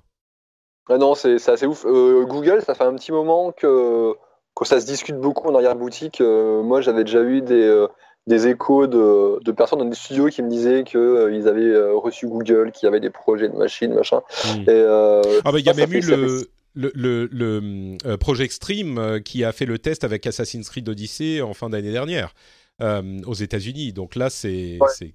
Hmm. ça, ça, ça, 2019, euh, à bien des égards, va être très très très intéressante à suivre. Je sais que en tant que, enfin nous en tant que que journaliste, ça va être passionnant à suivre parce que ça va dire beaucoup de changements et donc du coup beaucoup de, trucs à analyser. Du coup, il va falloir changer un petit peu les, les angles de réflexion à chaque fois. Ça va être super cool. Complètement, ouais. Bon, on va euh, mettre un terme à ce, petit segment. Je veux quand même te demander euh, très rapidement, puisque tu as joué euh, toi aussi à Anthem et tu as joué à Crackdown 3. Je parle de Anthem un petit peu plus loin dans, dans l'émission en disant que je suis un peu déçu et un peu inquiet, malgré certains moments de gameplay qui sont fun. en quelques mots, toi, quelles sont tes impressions sur Anthem? Je suis un peu, un peu mixte, on va dire. Euh, en fait, j'ai l'impression de, de, de, redécouvrir les, les sensations que j'avais lorsque j'ai découvert euh, Destiny 1 à, l'époque, au, tout début, où je me dis, waouh, ça c'est vachement chouette, ça c'est vachement chouette, j'ai envie d'y jouer, mais le jeu me donne aucune raison de jouer parce que en termes de, contenu, de mission, de d'objectifs, c'est euh, c'est hyper plat, quoi. C'est hyper plat. Et en plus de ça, euh, autant Destiny, le premier lorsqu'il était sorti, il y avait des soucis euh, de game design et compagnie, mais là, euh, en, thème, en plus des soucis de game design, tu as plein de soucis techniques. Enfin, ça fait un moment que sur un, gros triple A comme ça, j'avais pas eu autant de, de crash, de, de, bugs. Et quand je dis des bugs, c'est vraiment des gros trucs. C'est que je bute un gros ennemi, je termine une mission et le loot se déclenche pas. Et donc, du coup, ben, j'ai fait tout ça pour rien. Enfin, tu vois. Et j'ai ah eu. Des, des, crashs de son où je suis obligé de redémarrer le jeu parce que d'un coup le jeu le, le, son du jeu ne fonctionne plus. Tu joues sur Xbox toi? Sur euh, One X, ouais. Hmm. c'est marrant, moi, je faisais la... Je faisais la comparaison avec Destiny aussi, enfin tout le monde l'a fait. Et pour moi, euh, Anthem est vraiment euh, a beaucoup plus de problèmes il a, que, que Destiny à son lancement. Anthem, il y a un nombre d'activités beaucoup plus restreint, il y a moins d'environnement, il y a moins de. Enfin pour moi, il est vraiment. J'en parle plus plus loin dans l'épisode, mais c'est la comparaison avec Destiny, je la comprends, mais je trouve qu'on dessert Destiny ah, et toutes les innovations que Bungie a apportées à ce genre euh, en, disant ah ouais Destiny c'était pareil. Moi je trouve pas que c'était à ce point inquiétant quoi. En, fait, il y a un truc que Destiny faisait vachement mieux euh, à son lancement, et dès le lancement, hein, pour le coup, même dans la version Vanilla qui était quand même assez dégueu, mais il y a des trucs qui, qui faisaient vachement mieux, typiquement le loot. Euh, les, mm. les, les, armes, les armes d'Anthem sont visuellement toutes les mêmes, donc c'est vrai que du coup, looter des flingues euh, la, première heure, c'est sympa, et puis après, bah, tu lootes la même arme à un niveau plus élevé, donc ça, t'en fais très vite le tour. Euh, dans Destiny, tu avais du loot aussi pour les armures. Donc, tu avais des casques, des jambières, des épaulières, des machins. Enfin, bref, tu avais tout ça. Ton, ton personnage changeait drastiquement d'apparence presque toutes les deux heures. Là, ton, ton, ton javelin, il change finalement pas d'apparence, à moins que tu décides de passer par la petite boutique et dépenser euh, soit les quelques crédits in-game que tu arrives à amasser, soit bah, tu passes par la case microtransactions. Et même là, en fait, les microtransactions, c'est limité parce que de toute façon, la boutique, elle te propose euh, 4 ou 5 différents par jour, je crois. Et euh, tu as un roulement qui se fait tous les 2-3 jours. Enfin, je veux dire, en termes de, de, ce que tu peux acheter et machin, enfin, c'est hyper limité. Donc, du coup, c'est vrai mmh. que le loot, le, loot qui me dans, dans, Destiny, c'était mon Destiny, c'est vraiment mon, mon, premier jeu à loot. J'ai jamais été euh, joueur de Diablo, j'ai jamais joué à WoW, machin, etc. Enfin, Destiny, c'était mon, mon, premier jeu à loot, et je suis vraiment tombé mais euh, addict de ça. Et euh, j'avais des collègues au travail qui étaient plus habitués à ce genre de jeu et qui me disaient, mec, attention, on est en train de te bouffer la tête, tu penses plus qu'à ça, etc. c'est vraiment ce qui s'est passé Destiny. Enfin, je, je, c'est ça qui est tu planifiais ton boulot en fonction des, des resets euh, de Destiny Non, c'est non, c'est au, au, boulot en fait, je planifiais ce que j'allais faire le, le, le, le, soir en rentrant chez moi, en disant ok, il faut que je fasse ça pour looter ça, il faut que j'aille là, il faut que j'aille looter ça, machin. Là, non, en thème, ça je l'ai pas. Mais complètement, complètement. Les, les, déjà, enfin, je l'évoquais, mais il y a plein de problèmes de, game design. Euh, le fait que ça soit du full random tout le temps, surtout par exemple pour les loots, bah, c'est un petit peu problématique quand même.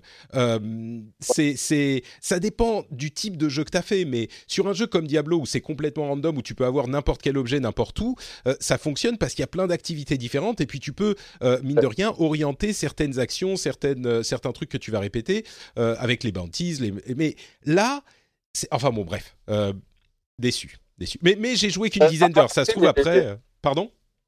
Ah, Après, il y a. Bon, là, on parle beaucoup des défauts, mais je trouve que pour tout ce qui est euh, contrôle des javelins, combat, vol, etc. Moi, je trouve qu'ils l'ont, ils l'ont réussi à la perfection. Enfin, je suis hier, tu vois, j'ai joué presque toute la journée. À un moment, ça m'a gonflé, donc j'ai arrêté. Je suis reparti sur un autre jeu.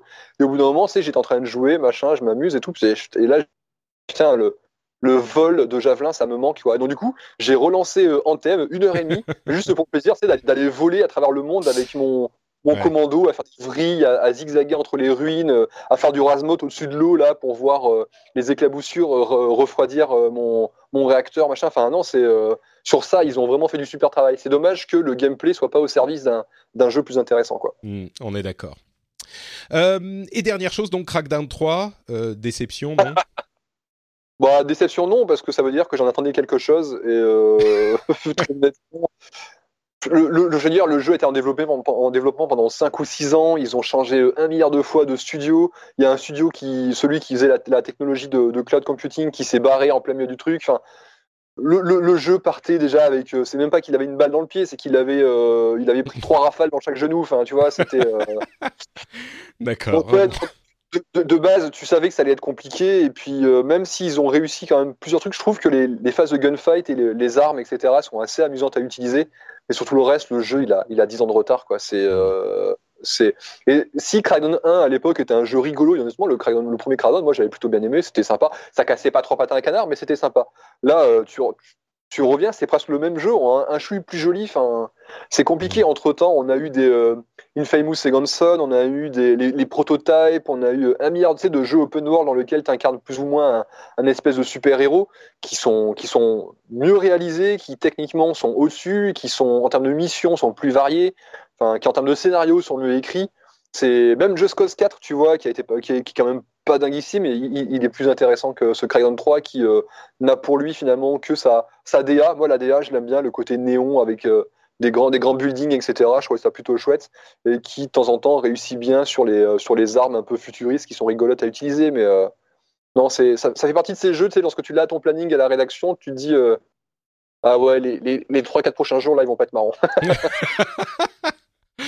Bon, bah écoute, heureusement qu'il y a des, des, news et des rumeurs de folie euh, du côté de, de, Microsoft et Nintendo pour euh, pimenter un petit peu le, les, les journées de boulot. Euh, bah merci beaucoup. Oui, pardon. Il y, a eu Dirt, je, je, le dis parce que il, entre les rumeurs de Nintendo, Microsoft, Anthem et compagnie, il va passer inaperçu.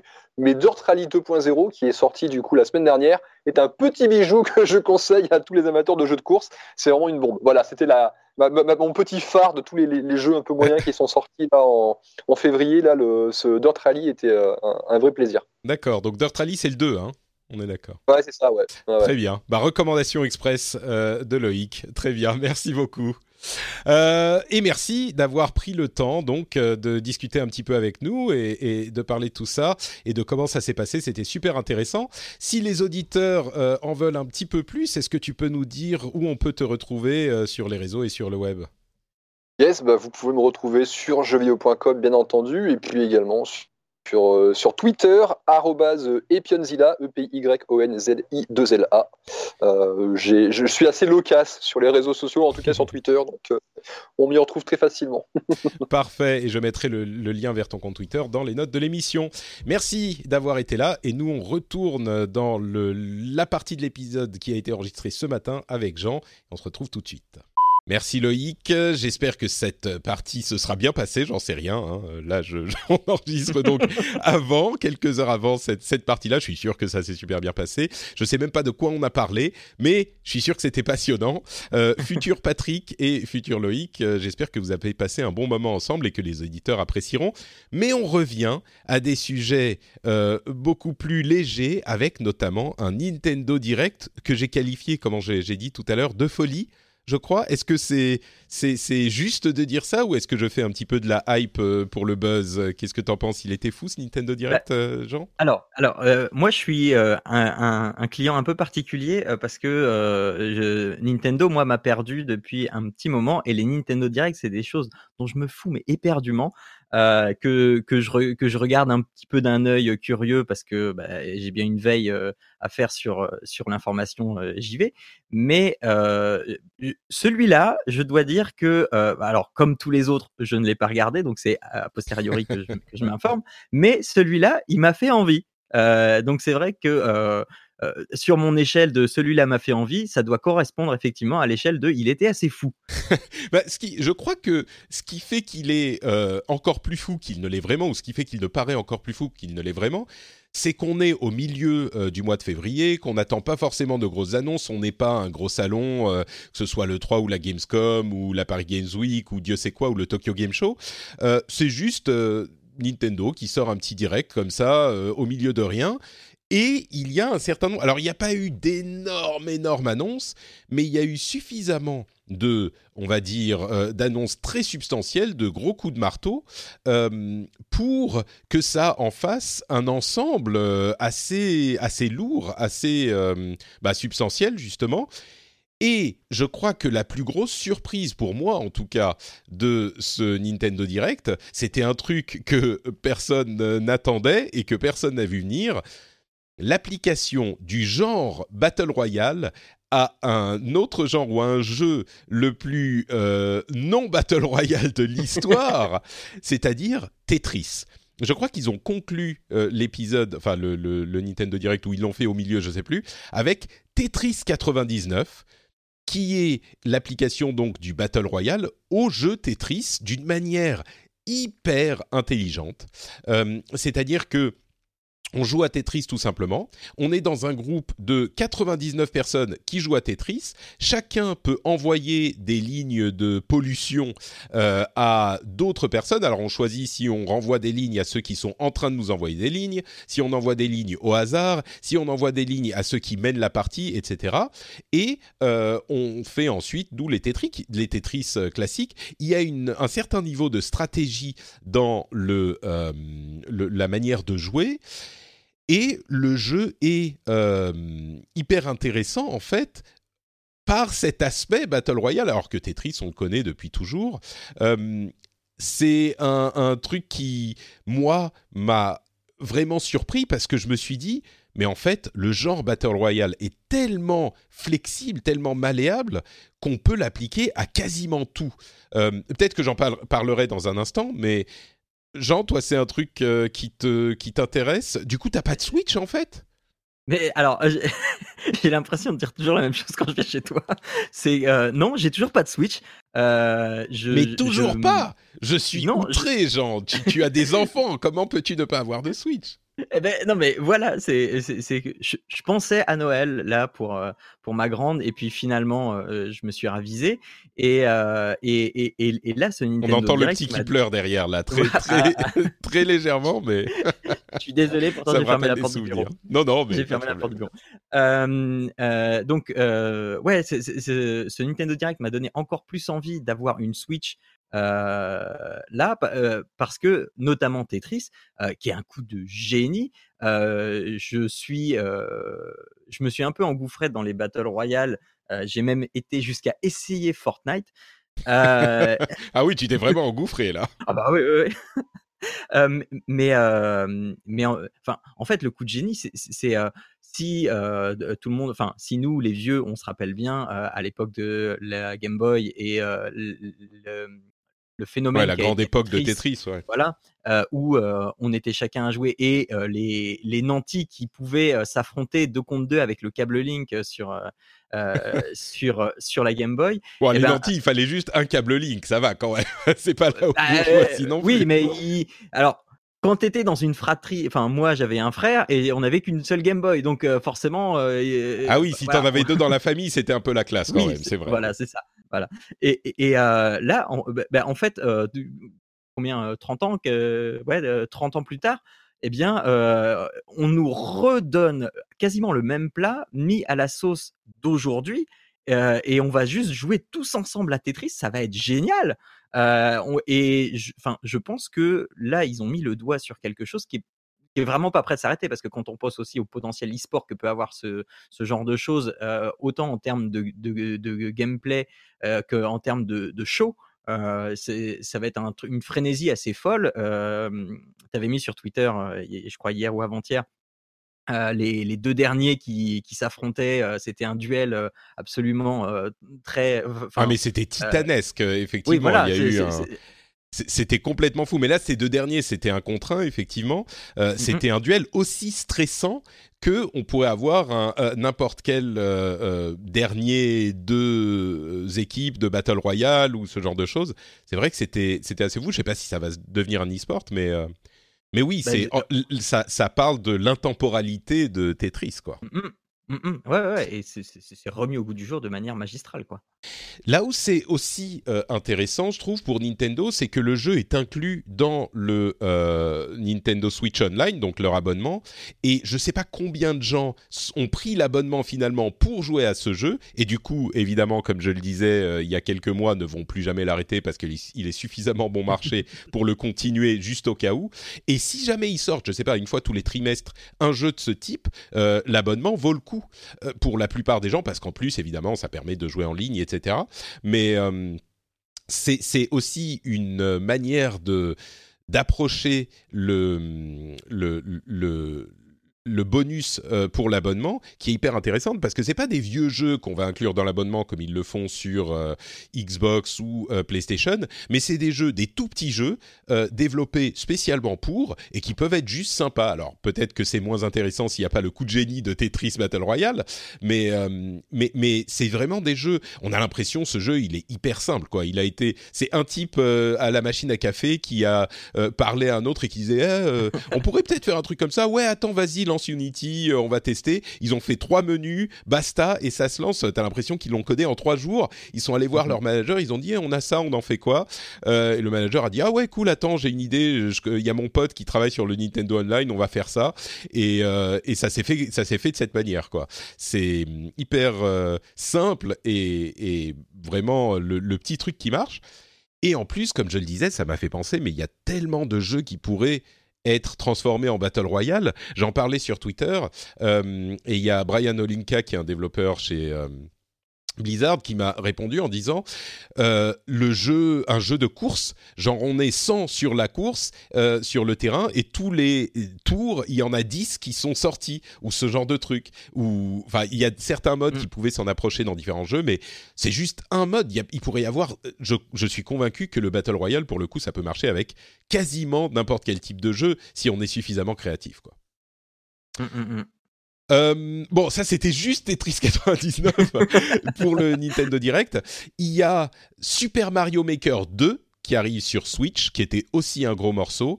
Euh, alors, c'est le 2, je pense, parce qu'il y a plein de choses qui sont différentes du 1, mais aussi parce que c'est pas exactement la même euh, manière de fonctionner avec la, la, la, la manette. C'est bon, bref, c'est Super Mario Maker 2 c'est hyper. C'était. Euh, on, l'attendait parce que euh, tous les jeux qui sont sortis sur Wii U vont arriver sur Switch à un moment parce que il y a plein de gens. Enfin, la plupart des gens n'y ont pas joué sur Wii U. Donc euh, bon, moi j'attends encore une fois à chaque fois qu'il y a un jeu qui sort de la Wii U, je me dis à quand le Super Mario 3D World? J'espère qu'il arrivera. Mais mais oui, Super Mario Maker 2, gros morceau. tu m'interromps hein, quand tu me. Oui, oui, oui, non, là-dessus.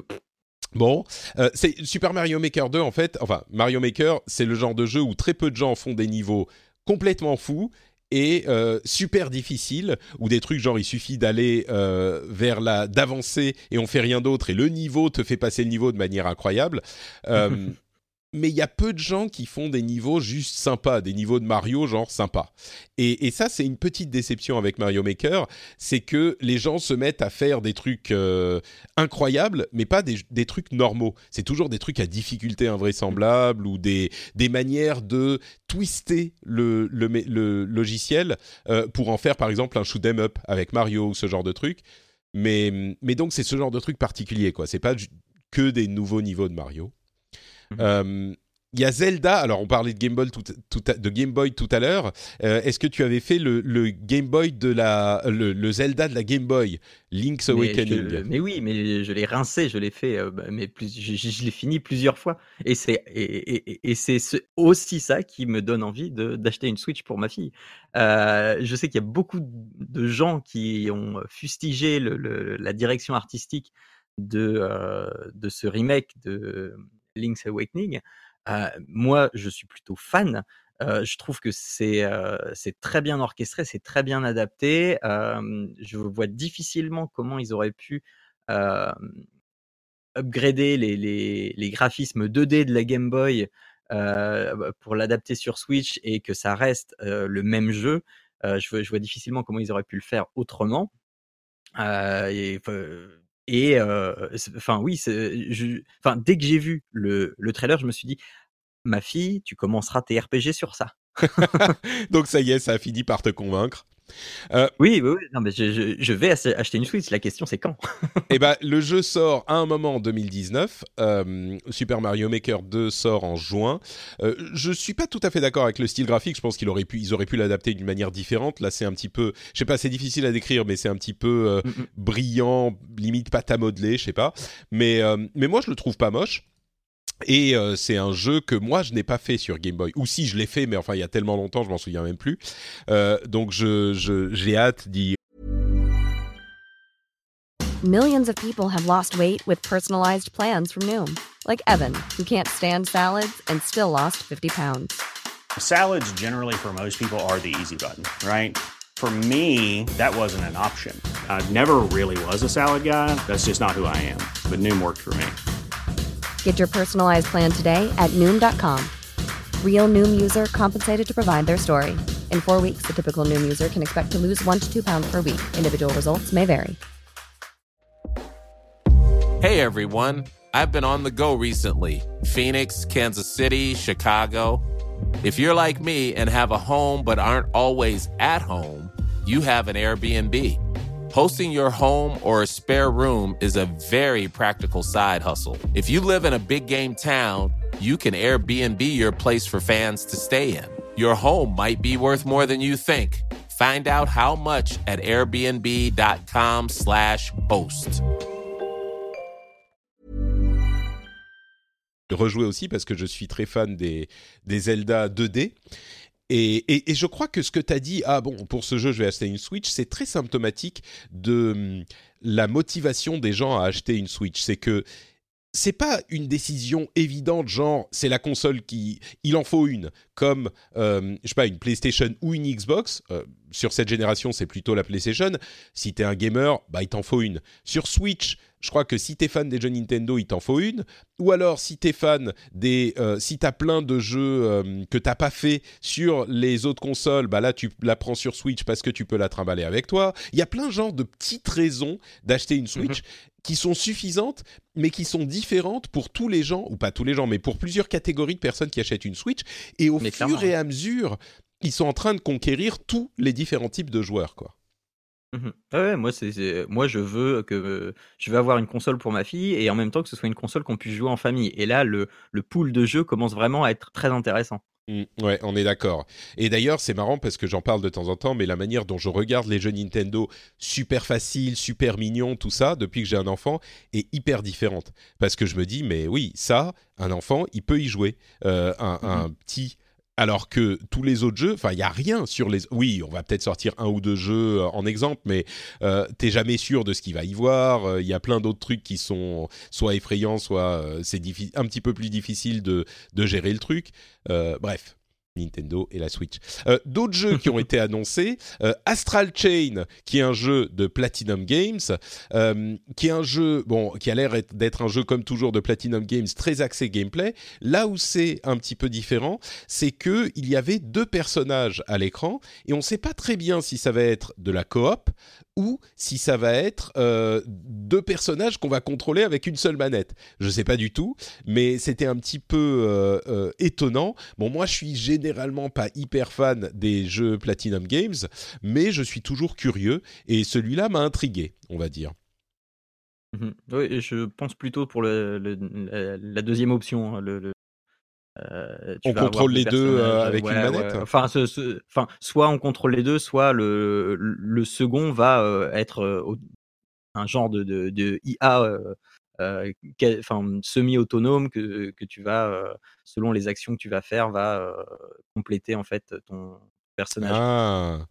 C'est plus vu comme un complément de personnage parce que comme le trailer est, est, monté, en fait, tu as le euh, ce, ce, cette entité là qui, qui sort de, de, ton device là qui ressemble à un pistolet mais qui n'en est pas un. Enfin, je euh, voilà. Oui, bon, un truc de euh, japonais quoi.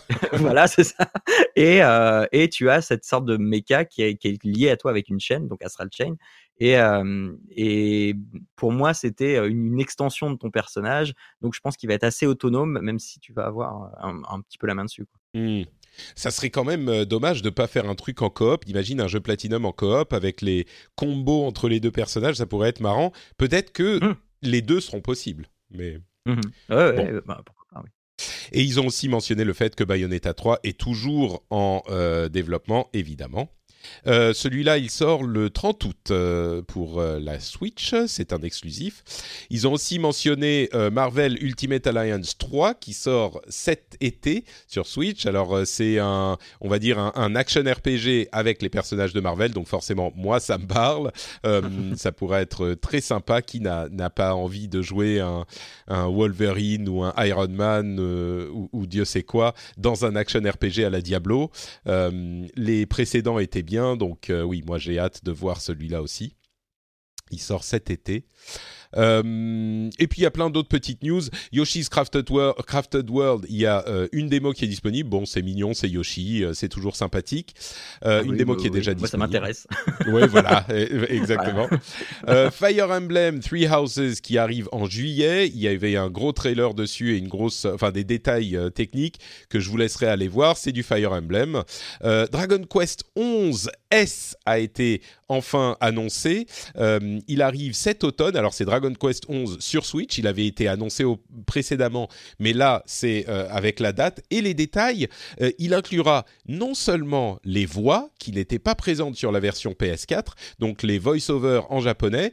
Euh, il y avait des voix en anglais pour la sortie en Europe, mais c'était pas le cas au Japon. Et ben là, il aura les voix et en plus de ça, il aura les musiques orchestrales et non plus des vieilles musiques synthétiques qui étaient un, un point noir de la version euh, PS4, ce qui est quand même ironique, la version PS4 qui ne peut pas, euh, euh, enfin qui n'a pas les versions orchestrales. Et on ne sait pas si ces, ces ajouts arriveront sur les autres versions à l'avenir. J'imagine qu'il y aura une update genre dans un an qui va les ajouter. ils ont été un petit peu flous sur le sujet, mais forcément c'est pour c'est pour vendre la version Switch.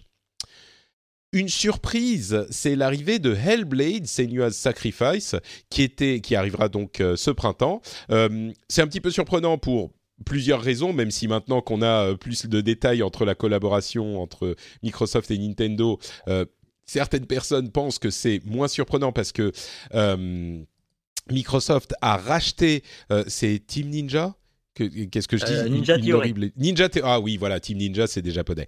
Ninja Theory qui a développé euh, euh, Hellblade et Ninja Theory a été racheté par Microsoft. Mais ils avaient dit au moment du rachat que les euh, contrats déjà signés allaient continuer à, à être honorés évidemment. Et j'imagine que le deal s'est fait avant le rachat. Bref, le plus surprenant là-dedans, c'est que c'était un jeu genre indie triple A ou triple I parce que c'était une toute petite équipe, mais les graphismes étaient incroyables, étaient vraiment des graphismes de très très haute qualité. Et qu'est-ce que ça va donner sur Switch? Eh c'est la grosse question. Je me demande aussi. Alors, alors, en plus de, de, de, de ça, euh, je pense que y jouer en, en mode portable, c'est euh, faire euh, un gros doigt d'honneur au jeu, tellement le traitement du son est hyper important. Hmm. Euh, Bah, ouais, On peut pas. écouter, on peut en mode portable avec des écouteurs. euh, Oui, oui, oui, oui. Il n'y a pas de raison. Mais- Oui, oui, oui, oui, c'est vrai. ouais. Mais sans écouteurs, non, non, c'est vrai que c'est dommage de jouer à ce jeu-là. Ouais.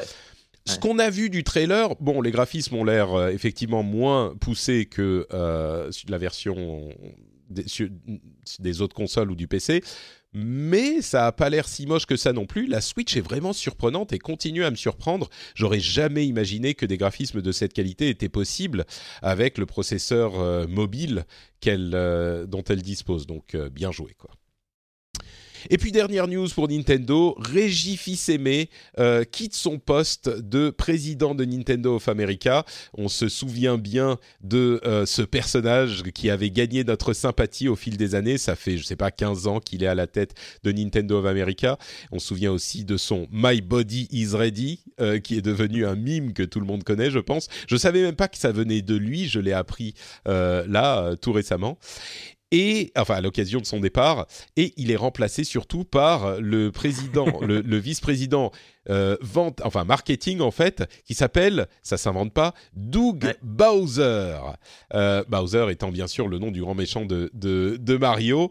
Euh, c'est c'est alors on, on- les gens qui suivent un petit peu l'industrie savaient que Doug Bowser était euh, président marketing depuis longtemps, vice-président. Euh, mais là, il devient président de Nintendo America. C'est quand même très drôle d'avoir un Bowser à la tête de Nintendo of America. Je suis sûr que ça va donner lieu à des plaisanteries euh, euh, de, de, de, de, meilleure- de la meilleure qualité pour les prochains Nintendo Direct. Euh, quoi d'autre, quoi d'autre? Euh, Autre chose à noter sur ce Nintendo Direct? Euh, euh, non, juste là, savoir quand est-ce que je vais acheter une Switch. Quoi. Ouais, d'accord. Bon, bah ça arrive. Ça sera à la sortie au plus tard de euh, Link's Awakening. Euh, donc voilà pour le Nintendo Direct. Euh, parlons un petit peu euh, de l'annonce de Activision Blizzard. J'en ai parlé à l'épisode précédent, donc je ne vais pas vous refaire le topo complet. J'en avais parlé en fait sur mes suppositions avant l'annonce elle-même, mais il se trouve que les annonces, enfin les rumeurs étaient assez justes. Donc je ne vais pas vous refaire tout le topo. Je vais juste signaler que j'ai écrit un long article en anglais malheureusement, mais euh, sur Medium, euh, parlant de tout ce que je pense à, ce sujet. Euh, je l'ai mis, je le mettrai en lien dans les notes de l'émission, donc vous pouvez, pouvez aller lire ça. Évidemment, ancien employé Blizzard, très proche de la société, ça me m'affecte très personnellement. Mais si j'essaye d'en parler de manière un petit peu neutre et objective, je crois que c'est plus facile d'arriver aux mêmes conclusions en France parce qu'on a un petit peu la même vision de ce type de, euh, méthode euh, de management très business. euh, dans, le monde qu'aux États-Unis. Aux États-Unis, et, je vais expliquer d'où je comment j'arrive à cette conclusion. Aux États-Unis, ils sont très méfiants de tout ce qui est action sociale, etc. Donc, je vais quand même résumer moi ma vision de la chose. Je trouve qu'il y a deux éléments très différents euh, qu'on peut discuter sur ces sujets. Il y a d'une part l'aspect entre guillemets moral de la société qui euh, renvoie des ses employés, il y a 800 personnes euh, de Activision Blizzard, ce qui représente à peu près 8% de la masse salariale qui vont perdre leur emploi suite à cette décision. Donc 8% euh, de, de renvoi de licenciement, alors que la société a fait euh, un chiffre d'affaires et des bénéfices records. Là, on parle d'Activision Blizzard dans son ensemble. Ça s'applique également à Blizzard en particulier. Euh, alors, la, moralité euh, de cette décision, je la laisserai à l'appréciation de chacun. Ce qui est certain, c'est que si on estime que ce genre de choses est malheureuse et ne devrait pas se produire au moins de cette manière, je crois que la, seule réaction à avoir et, je crois qu'elle est fréquente et même généralisée dans euh, nos pays euh, européens et en France en particulier, ça va être, bah, il faut euh, des protections sociales plus fortes. Aux États-Unis, ils sont vraiment laissés sur le carreau du jour au lendemain si la société ne, ne veut pas les aider. Et en l'occurrence, euh, Blizzard fait relativement bien les choses. Il donne euh, un bon package de, de licenciements, de monétaire, enfin beaucoup d'argent. Euh, il y a un intéressement au bénéfice de l'année dernière qu'il garde. Il y a une aide pour retrouver un travail. Il y a une assurance sociale qu'il garde, etc. Donc Blizzard fait bien les choses, mais sur le principe, la raison pour laquelle, enfin, se faire licencier, c'est jamais marrant. Mais en France, on peut pas faire les choses n'importe comment. On a la sécurité sociale, on a l'assurance chômage, on a tout un tas de filets de sécurité qui, même si euh, bah, c'est pas drôle, euh, font que c'est euh, pas qu'on se retrouve euh, à la rue du jour au lendemain. Et le, gros problème aux États-Unis, c'est le fait d'être à ce point démuni. Et moi, ce que je disais, c'est qu'il faut créer un syndicat du jeu vidéo. Alors, on a plein de raisons pour lesquelles il en faudrait, y compris en France, mais aux États-Unis en particulier, pour que au moins les employés puissent euh, avoir voix au chapitre, parce que là, ils sont, ils font même pas partie de la conversation euh, quand ces discussions ont lieu euh, entre les, les exécutives et les présidents, etc. Et, et les, les ces gens-là, ils font leur boulot. Leur boulot, c'est de maximiser les profits. C'est comme ça que fonctionne le, le, les sociétés leur boulot, c'est de maximiser les profits. Et ils le font très bien. Et, leur, euh, s'ils se prennent des bonus énormes, bah, ça nous fait peut-être euh, un petit peu chier. Et ils auraient pu effectivement euh, réduire leur salaire comme l'ont fait certains, certains présidents de Nintendo à l'époque. Mais bon, ils l'ont pas fait.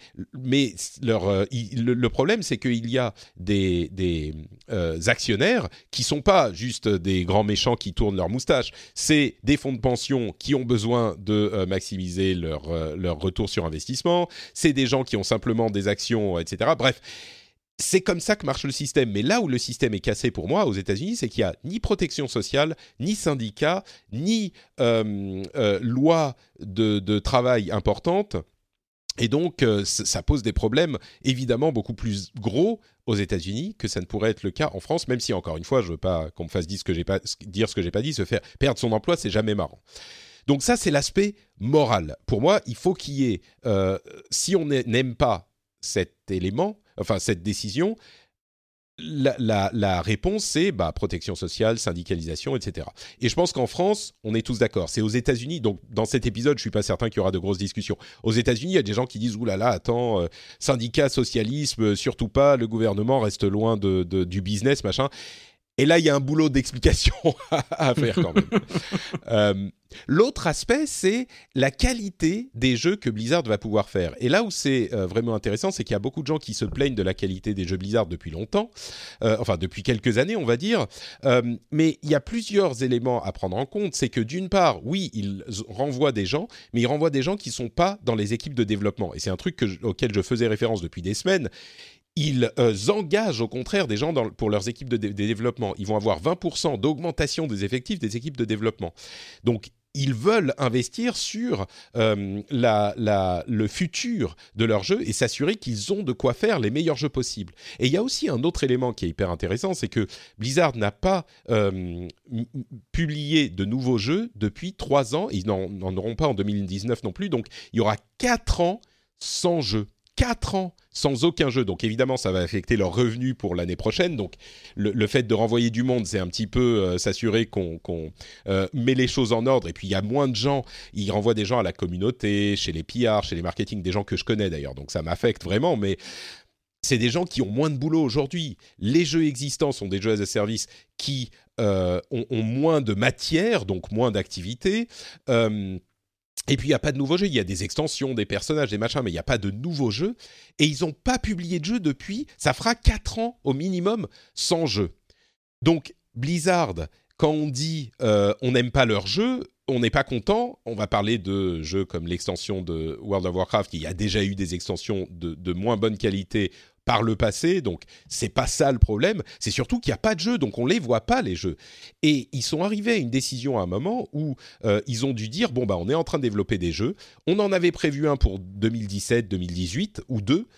C'est pas qu'ils ont dit bon bah on va cool, on se la on se la coule douce, on va rien faire. Ils avaient évidemment prévu des jeux, mais ils sont arrivés à un moment où ils devaient décider on le publie ou pas?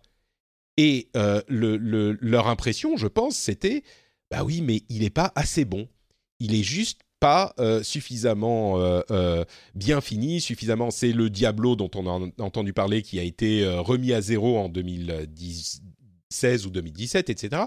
Et la bonne décision à ce moment, je crois que évidemment, c'est de se dire, bah non, on va revenir, on va continuer à le développer, on va pas le sortir maintenant comme ça. Euh, donc ça, c'est la bonne décision. Et surtout, c'est la décision que prend le Blizzard traditionnel. Donc les gens disent, ah, Blizzard a changé, ils font bien, plus bien les choses, maintenant ils font ça comme ci, comme ça.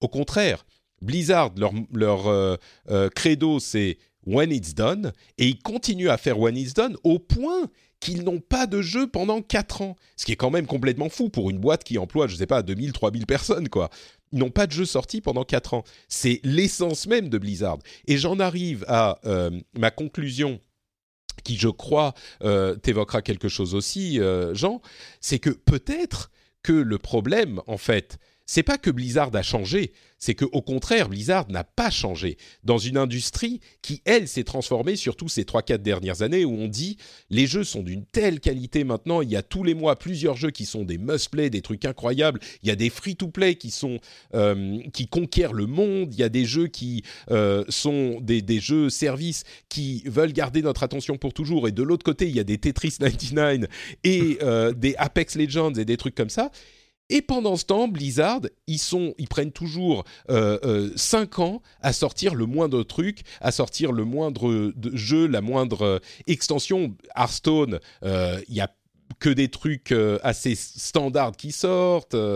sur ah, Overwatch, il y a que des, nouveaux personnages de temps en temps, mais les événements saisonniers sont les mêmes, etc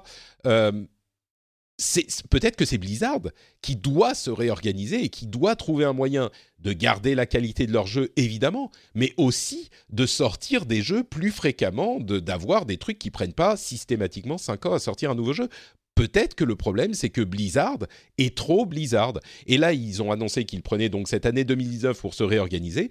J'espère qu'ils vont réussir à se réorganiser pour sortir des jeux plus fréquemment et des jeux euh, qui gardent leur, qualité qu'on leur connaît euh, historique, quoi.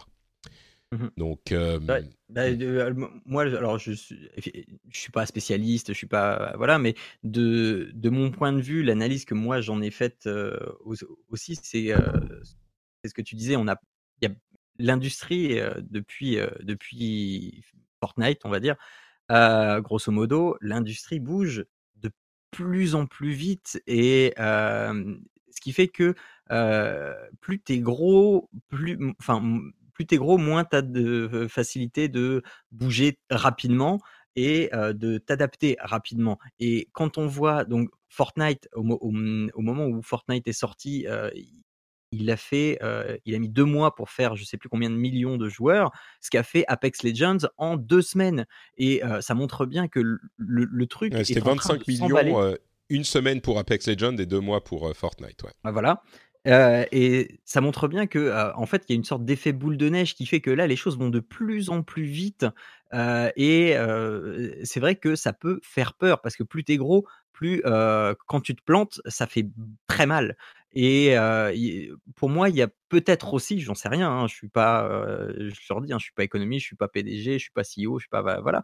Mais quand quand tu fais ton bilan financier, tu dis, ok, j'ai fait une une année record qui est en dessous de mes prévisions, mais j'ai quand même fait une année record. Mais quand je vois ce qui est en train de se passer là sur les 3-4 derniers mois et à, quel point quelque chose sorti de nulle part peut me pomper des, des revenus potentiels parce que les gens qui jouent à Apex maintenant, ben, ils iront pas forcément.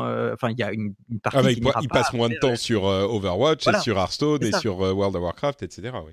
Voilà, et, donc il y a peut-être une frilosité quelque part et de se dire attends, attends, euh, on va déjà assurer nos arrières et puis on va voir après comment on peut rebondir. Donc c'est peut-être pour ça qu'ils euh, réduisent les, enfin qu'ils ont licencié autant de personnes et qui mettent aussi le paquet sur le dev. Euh, après, voilà, c'est juste une hypothèse que je. non, non, mais moi j'en suis convaincu. Euh, j'en suis convaincu, c'est ce que je disais aussi. Ils ont laissé Blizzard, euh, et, je crois que c'est Blizzard eux-mêmes. Hein, c'est pas la première fois qu'ils renvoient des gens. Ils l'avaient fait en 2012 euh, et proportionnellement par rapport à Blizzard, c'était beaucoup plus de monde. Donc c'était, je crois, 12% et c'était surtout du mmh. customer support à Cork. C'était en 2012, j'y étais. Je peux vous assurer que c'était pas marrant. Mais mais mais c'est Blizzard qui s'est rendu compte. Bon, on a essayé, on a essayé il y a des trucs qui changent et c'est pas seulement Fortnite. T'as raison, euh, il, capte une énorme partie des joueurs rapidement, mais il y a, comme je le disais, énormément de gros jeux de grande qualité. On en parle depuis 2016.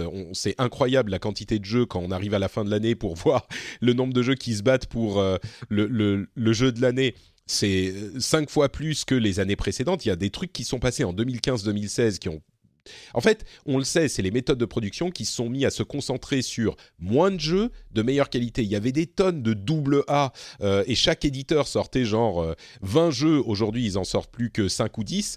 Euh, mhm. Et évidemment, la qualité s'en sent. Donc il y a ça. Et puis, comme tu le disais, Fortnite, c'est pas seulement qu'il est sorti. J'en parle tout le temps dans cette émission. Chaque mois, il y a un truc différent qui se passe dans Fortnite. La carte évolue, euh, il y a des events intéressants, il y a des trucs qui se passent. Chez Blizzard, euh, quand ils nous sortent un personnage euh, sur Overwatch tous les trois mois, c'est genre ouais la fête, c'est c'est les gars vous avez vous avez été vite là. Et, et c'est je crois, je sais pas, mais je crois que c'est juste plus possible de travailler avec la minutie qu'a Blizzard dans le monde d'aujourd'hui si on veut garder ce niveau top niveau. Il pourrait être un développeur, je sais pas comme euh, je sais pas, euh, Platinum ou Nintendo ou ce et, mais c'est pas leur business model. Peut-être que Nintendo est un mauvais exemple. Ils font plein de choses et ils les font bien, mais euh, mais, mais ils pourraient être un plus petit développeur. C'est pas leur euh, leur intention. Ils ont genre 10 équipes de développement aujourd'hui. Il faut que les, quelque chose change pour qu'ils restent au niveau. Et pour moi, le symptôme effectivement de du mécontentement des gens, je pense vraiment, c'est le fait qu'il n'y ait pas de jeu et ça, c'est un problème. Alors, quand ils sortiront les jeux, je voudrais bien euh, euh, les regarder et vous dire si jamais ils sont pas mauvais, parce qu'il y a beaucoup de gens qui sont énervés contre Blizzard. S'ils sont mauvais, bah on dira bah ouais, ils sont mauvais et Blizzard n'est plus Blizzard. Mais moi, je crois que, enfin, je veux espérer que euh, justement, ils prennent leur temps, ils font les choses bien. Et la raison pour laquelle ils ont mis tellement longtemps, ils mettent tellement longtemps à sortir des nouveaux jeux, c'est que ils les peaufinent, quoi. Mmh Bref. Après, j'ai peur aussi que dans cette mode, euh, là encore, je parle purement d'un point de vue euh, financier, économiste, euh, machin, le, le, le, succès, le, le, potentiel futur succès de quelque chose euh, sera décevant face à l'emballement qu'on peut voir sur les Apex et sur les Fortnite et euh, voilà qui font toujours de mieux en mieux euh, parce qu'ils sont gratuits et, parce qu'après on est en, games as a service et, j'ai peur que les succès aussi soient minimisés et du, et, du coup ce qui aujourd'hui pourrait être un succès soit considéré comme un échec face à, ce que font les, les, les gratuits en face quoi. Bah, tu as complètement raison. D'ailleurs, ce que disait Bobby Kotick euh, dans son Investor Call, dans son appel aux investisseurs, euh, conférence, euh, bref, Investor Call, c'est qu'il disait le problème, c'est pas qu'on n'a pas fait beaucoup d'argent, puisque clairement, on a fait beaucoup d'argent. Mais le problème, c'est qu'on n'a pas atteint notre potentiel dans la, la, la configuration actuelle de l'industrie. Et c'est une manière de dire ce que tu es en train de dire. C'est que mhm. euh, toutes les sociétés de jeux vidéo ont chuté en bourse, enfin toutes, sauf euh, Epic et peut-être EA qui est remonté. Mais le problème, c'est que le, le, euh, marché, enfin la, bourse, se rend compte que le jeu vidéo avec Fortnite peut faire des choses énorme et s'attend à ce genre de, performance. Alors peut-être que c'est un problème et qu'il faut réussir à rester réaliste euh, par rapport à nos capacités parce que tout le monde ne peut pas être Fortnite. Euh, des, phénomènes comme ça, il y en a euh, un de temps en temps et tout le monde n'aura pas la, même part du gâteau. Mais ce qui est sûr, c'est qu'il y a peut-être une plus grosse, le gâteau grossissant, c'est ça le truc, c'est que le Mhm. gâteau grossit et on, on en parlera un petit peu plus tard dans, dans les news euh, plus rapides, mais le gâteau grossit et euh, Activision Blizzard a l'impression qu'il pourrait en avoir euh, plus de ce gâteau qui grossit. Et je pense que c'est vrai parce que le simple fait que Blizzard n'ait pas sorti de jeu depuis euh, 4 ans, bah, ça veut dire qu'ils n'ont pas maximisé leur potentiel. Donc, Mhm. Moi, je pense que Activision Blizzard joue pas trop mal parce qu'ils ont des jeux mobiles avec King, ils ont des jeux PC euh, euh, et Core Gamer avec euh, Blizzard et ils ont un jeu, ça c'est le problème, avec Activision Publishing qui fait Call of Duty. C'est qu'un seul jeu. Et d'ailleurs, ça m'amène à un autre souci, c'est que ils ont euh, élagué dans le marketing et, le, et la communauté, etc., du côté de chez Blizzard. Moi, ce qui me fait un petit peu peur, c'est si jamais ils euh, complémentent, ils se disent, bah, on va consolider euh, les équipes et on va mettre des gens de chez Activision euh, pour aider les champs de, chez Blizzard au niveau marketing, PR, etc. Pourquoi ça me fait peur? Parce que chez Blizzard, l'un des éléments hyper importants, c'est que dans l'éternel combat entre marketing et produit euh, dans toutes les sociétés du monde, euh, en l'occurrence le produit c'est euh, les jeux, donc les développeurs, et ben chez Blizzard, c'est contrairement à la plupart des sociétés, c'est toujours les développeurs qui avaient la main sur le pouvoir de décision, on va dire. Et chez Activision, évidemment, comme chez beaucoup d'autres, c'est surtout le marketing qui a le pouvoir de décision. S'il y a un jeu qui doit sortir pour atteindre les, objectifs, eh ben, on va peut-être lui donner un ou deux mois de plus, mais il va sortir. Euh, Call of Duty, il sort. Alors c'est bien organisé, il sort généralement pas trop mal fini. Mais euh, c'est pas la politique de euh, attends, on va attendre de, bien le finir avant de le sortir. Alors ça veut pas dire que ça va forcément avoir une influence sur la manière dont fonctionne Blizzard, parce que comme je le dis souvent, euh, Blizzard ils savent faire les trucs et le meilleur moyen de faire beaucoup d'argent c'est de faire des bons jeux. Et Blizzard, bah souvenez-vous, hein, les derniers jeux qu'ils ont sortis, à part peut-être Heroes of the Storm, euh, Overwatch, Hearthstone, euh, etc. Ils ont fait beaucoup beaucoup d'argent. Donc Kotick a pas vraiment d'intérêt à aller voir Blizzard et à dire non rien à foutre, maintenant vous sortez les jeux avant qu'ils soient finis. Mais hum, c'est quand même, euh, ça change peut-être possiblement la dynamique de, pouvoir entre le marketing et le, développement. À voir. C'est une période de transition très certainement pour euh, Blizzard. Il y en a eu d'autres. Il y a eu une période au moment de la sortie de World of Warcraft. euh, ils n'ont pas sorti d'autres jeux pendant six ans. Alors il y avait plein de raisons. Il y avait World of Warcraft, donc ça a un petit peu éclipsé les trucs. Mais six ans sans jeu, c'était une période de transition. Là, il y en a une autre. On va voir. J'espère que ça va pas être que des jeux free-to-play euh, avec lootbox sur mobile euh, qui sortiront au, final. Moi, j'y crois pas parce qu'il y a aussi de l'argent à se faire sur PC. Il n'y a pas de raison de laisser cet argent sur la table. Donc, euh, on verra. J'espère 2020 pour un Diablo 4 qui sera annoncé cette année. Ma prédiction pour Blizzard, c'est que cette année, une annonce à la BlizzCon ou pas de BlizzCon. Si s'ils ont rien à annoncer, genre un nouveau jeu ou Diablo 4 ou peut-être les deux, genre nouveau jeu, je sais pas, un, nouvel, un nouveau jeu dans l'univers d'Overwatch ou une nouvelle licence ou un truc comme ça, ou Diablo 4, s'il n'y a pas l'un de ces trucs, il n'y aura pas de BlizzCon. C'est pas possible qu'ils refassent une BlizzCon sans nouvelles annonces. Ouais, mais c'est- c'est une année sans BlizzCon, ça va être dur. hein. Bah écoute, euh, c'est arrivé par le passé. hein. Euh, Il y a eu une Ouais. année, en, je sais plus, 2013, 2014, euh, où il n'y en avait pas. Mhm. Bon, donc voilà, bah écoute, on a passé beaucoup de temps finalement sur ce sujet, mais il y avait des choses à dire. Euh, à propos de jeux pas finis, tiens, euh, on va parler euh, un petit peu plus de, différentes news. Anthem est sorti officiellement là, cette, la semaine dernière. Il était disponible pour les gens qui sont abonnés à EA Access Premium la, la semaine dernière. Alors, j'ai pas énormément joué, j'ai joué peut-être une dizaine d'heures, je crois, donc je peux pas vraiment donner un avis sur un, avis global parce que ce genre de jeu souvent euh, se révèle au, au, au, endgame. Euh, quand on atteint le niveau maximum, c'est un jeu de loot, euh, un jeu de, de, de, répétition. Mais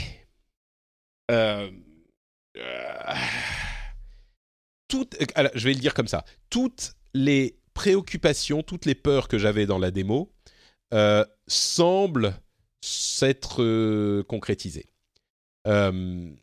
C'est vraiment poussif comme jeu. Il y a plein de gens qui aiment le, comparer à Destiny euh, à l'époque où il est sorti. Moi, je trouve que c'est pas une comparaison qui est justifiée. Alors, il y a plein d'éléments qui sont comparables évidemment, mais le, truc avec Destiny, c'est que il y avait deux choses. D'une part, le, cœur de la mécanique euh, qui était le shoot était super jouissif d'une manière qui n'est pas le cas dans Anthem, parce que dans Anthem, le cœur de la mécanique, en fait, c'est le vol, et le vol est super jouissif, effectivement. Mais quand tu es en jeu, le vol représente qu'une partie de ce que tu fais. Et j'irais même jusqu'à dire, c'est pas la majorité de ce que tu fais. Ce que tu fais, la majorité, c'est tirer.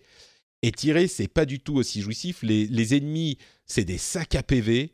Euh, il y a des problèmes de game design profond, genre les ennemis qui sont des sacs à PV en plus te one shot la plupart du temps ou t'amènent à quasiment rien. Enfin, combien de fois j'ai les premières, euh, les premières heures du jeu, ça se passait pas trop mal. Je suis allé en difficulté euh, hard pour avoir un petit peu plus de challenge. Ok, ça se passe bien. Et puis j'arrive dans le premier euh, donjon, le, le fort, je sais plus comment ça s'appelle. Et là, tout me one shot. Mais alors que ça se passait bien sur l'émission normale, alors oui, peut-être qu'il faut que je revienne sur une difficulté normale, mais enfin, le, passage de l'un à l'autre est complètement ridicule il y a une répétitivité des actions qui est préoccupante. Euh, on est toujours, comme je le disais pour la démo, c'est toujours des équipes de 4 qui vont faire euh, à peu près les mêmes choses, que ce soit en donjon, en mission, en free play, c'est à peu près la même chose. Euh, dans Destiny, le cœur du jeu était plus jouissif, et puis même si à l'époque de Destiny on attendait une sorte de MMO et ils ont laissé courir l'idée, et au final c'était pas ça, donc il y a des gens qui étaient déçus. Mais il y avait quand même un cœur du jeu qui était qui arrivait à varier les activités. Il y avait des patrouilles à faire ici et là, il y avait des donjons plus que trois, il y en a que trois dans le thème, il y en avait genre plus entre 5 et 10. Euh, il y avait des, des, missions de l'histoire à faire où on était seul à faire les missions si on le voulait, et puis après on faisait des donjons à plusieurs, donc ça amenait une variété, comme je le dis toujours dans ce genre de jeu il faut te donner une raison de continuer à faire systématiquement la même chose et l'habiller de manière différente pour que ça soit pas lassant. Anthem n'arrive pas à faire tous ces trucs-là et en plus de ça, il est, euh, à mon sens, il, manque, il y a des problèmes de game, design hyper profonds. Euh, comme je le disais la dernière fois, c'est un jeu qui, à mon sens, a compris ce qu'il était il y a euh, un an ou deux ans sur ces 7 ans de développement et qui aurait eu encore besoin de 1 ou 2 ans de développement, qui aurait eu besoin de Blizzard pour, pour dire non, on le laisse encore en développement. Mais en même temps, c'est difficile de jeter la pierre à EA parce que, rendez-vous compte, le jeu a commencé son tout début de développement il y a 7 ans. C'est compliqué de payer des équipes énormes à continuer à développer un truc pendant 7 ans. Peut-être que tu dis, bon, ben on le sort. Ok, il y a quand même. Il y a plein de gens qui l'aiment. Hein. Il y a plein de gens qui apprécient le jeu. Mais euh, c'est et, tant mieux pour eux. Je suis super content pour les gens qui l'aiment bien. Moi, je vais continuer à jouer parce qu'encore une fois, ce genre de jeu, parfois, c'est le, la chasse au loot qui te motive et ça peut être sympa. Un jeu comme Diablo, par exemple, je crois qu'au bout de 10 heures, c'est quand même un petit peu tiède, euh, même si c'est un petit peu plus sympa d'utiliser les capacités. Cette cœur de, cette boucle de gameplay de 30 secondes ou une minute est plus jouissive à mon sens que dans Anthem. Si vous la trouvez jouissive, tant mieux pour vous, continuez à jouer. Moi, je crois qu'il aura du mal euh, sur le long terme sous cette forme. Euh, et peut-être que EA s'est dit on le sort comme ça, et BioWare s'est dit on le sort comme ça, et dans un an on aura une extension qui va euh, améliorer les choses et qui en fera le jeu qu'il est censé être, et au moins on peut faire rentrer un petit peu d'argent pour continuer le développement. Et on va pas développer à vide comme c'est le cas jusqu'à maintenant. Et là encore, le parallèle avec Destiny est fort, mais, mais encore une fois, Destiny à la base, il était beaucoup plus complet pour moi que, que Anthem. Donc, euh, bon, je suis un petit peu déçu parce que j'attendais beaucoup de, de Anthem. J'espérais qu'il soit justement, qu'il me procure le même type de plaisir que Destiny, et c'est pas vraiment le cas. Donc, bon, je vais continuer à jouer, on verra. Non, moi, j'en attendais pas grand chose, et, du coup, j'ai essayé la bêta. Et, euh, et j'ai passé au début des moments très très pénibles. c'était effectivement c'était long, c'était vide, machin. et puis j'ai fait une mission en, avec d'autres gens où c'était un petit peu mieux. Et puis bon, bah, voilà. Mais et puis finalement à la fin il y a eu un gros méchant à tuer. Et puis là c'était chouette. mais sur tout le temps que j'y ai joué, bah, c'était chouette 20 minutes quoi. Mmh. Donc donc pareil, je passe mon tour et, Ouais. et on verra bien dans un an, dans deux ans. que- Peut-être, ouais. Mm. non. Euh, J'ajouterais que les problèmes techniques sont à peu près résolus. Donc, euh, moi, j'ai eu peut-être une ou deux déconnexions sur mes 10 heures, mais rien de dramatique, c'est c'est du passable. Donc, les temps de chargement, moi, m'ont pas gêné. Euh, c'est un gros problème pour certains, mais il y a eu un patch qui les a améliorés. Moi, je suis sur euh, PS4 Pro euh, avec un disque dur hybride, donc à moitié SSD, à moitié machin, et le- les temps de chargement m'ont pas gêné. Je sais pas si c'est le cas pour tout le monde, mais Bon, il y en a quand même pas mal, mais bon, bref, ouais. Euh, voilà pour un thème, on y reviendra certainement euh, à la fin de l'année. Euh, Crackdown 3, qui était très attendu, là pour le coup, je crois que les gens sont unanimes. C'est clairement un ratage. Il y a certainement des gens qui l'aiment bien aussi, mais je crois qu'il n'atteint pas les attentes que certains ont pour la série. Enfin, après un 2 euh, hyper décevant, le 3 est très décevant aussi, donc Les gens qui l'aiment bien, c'est peut-être les gens qui aiment bien Terry Crews, c'est juste ça. C'est possible, c'est possible. Mais c'est pas facile de faire des bons jeux. hein. Tu sais, on, on, Ah non, a bah, tendance à, à, à- comment dire, take for granted, on dit en anglais, à, à- à partir du principe que ouais, les jeux doivent être bien et c'est. ouais. On se rend pas compte à quel point le fait d'avoir un bon jeu est une sorte de, de miracle de collaboration et de, Mm. de dépassement de soi artistique et de, de qualité de, travail. C'est Ah Oui, je suis d'accord. Mais j'ai l'impression qu'avec Crackdown 3, ça fait, je- enfin, ça fait quoi? Ça fait deux ans qu'on en entend parler? Euh, j'ai l'impression. ouais, même plus. Ouais, euh, enfin, j'ai l'impression. Alors, je vais reprendre deux ans, mais j'ai l'impression que ça fait deux ans qu'on euh, qu'on dit que Crackdown 3 est une catastrophe annoncée. Ouais. Et, et, et voilà, bon bah, Et bah, c'est le cas. voilà, c'est le cas. Euh, tiens, à propos de catastrophe, encore une fois, euh, Artifact, le jeu de euh, Valve qui n'a pas sorti de jeu depuis, je sais pas, des, des 12 ans, c'est l'impression que ça donne, qui était un jeu qui allait venir déglinguer Hearthstone, ça allait justement parce que Hearthstone, il est trop, il n'y a pas assez de nouveautés, il n'y a pas assez de machin. Encore une fois. Faire des jeux, c'est pas facile. Et faire des jeux de, de faciles à, à apprécier et qui ont une profondeur et tout ça, c'est pas facile. Artifact aujourd'hui a environ euh, 500 joueurs simultanés. C'est un jeu de cartes qui a été développé par le, le- celui qui a inventé euh, euh, euh, Magic the. Gathering, euh, Richard Garfield. Et avec euh, les équipes de euh, Valve et, il a euh, combien aujourd'hui Je regarde moins de 500 joueurs simultanés euh, aujourd'hui. Bon, ils sont entre 500 et 1000, on va dire en général, depuis euh, depuis plusieurs genre une, une ou deux semaines. Entre 500 et 1000 joueurs simultanés, rendez-vous compte. Alors, il y a un problème de business model sur Artefact. Il est en vente, il faut l'acheter euh, pour une vingtaine d'euros, 17 je crois. Et en plus de ça, il y a des packs à acheter ensuite. Donc, évidemment, euh, ça fait pas super plaisir, euh, c'est pas hyper fa- facile à, entre guillemets, vendre. Mais il n'empêche, euh, pas eu un 500 et problème de 1000 com joueurs en simultané, c'est lament- enfin c'est un jeu mort quoi. Ah, Mais il n'y a, pas eu un problème de com aussi? Parce que, enfin, moi j'ai l'impression que j'en ai quasiment jamais entendu parler à part quand je fais ma veille. Mais sinon, je- j'ai l'impression que je l'ai vu nulle part, quoi.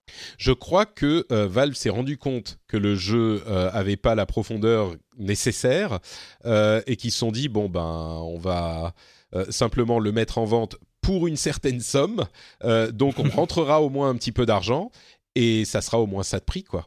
Je crois, je n'ai pas d'explication, pas d'autre explication, mais euh, euh, donc voilà, les jeux, faire des jeux, c'est pas facile. Euh, et un, un- on parle de, de, de, probl- de jeux problématiques, parlons de jeux bien un petit peu.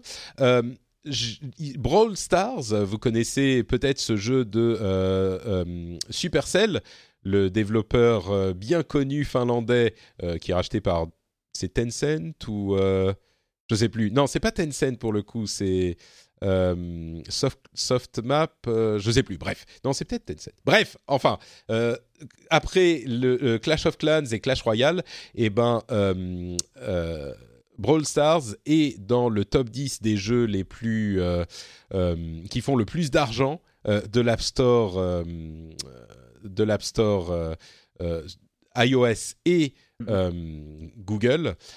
C'est franchement un très bon jeu. Je sais qu'on a qu'on prend plaisir à dénigrer les jeux mobiles dans nos communautés.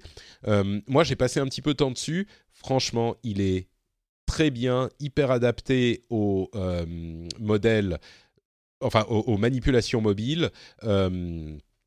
Business model, comme toujours, un petit peu confus, mais on peut jouer, on peut débloquer des persos sans forcément payer ou en payant un petit peu. Euh, super bon jeu qui, encore une fois, est un succès pour Supercell. Je le dis depuis des années, Supercell, c'est pour moi la société euh, de développement mobile qui réussit à mettre le gameplay euh, devant les, considérations financières, même si elles sont très présentes aussi. Et c'est un, vrai développeur de qualité. Donc, je suis content qu'il soit récompensé.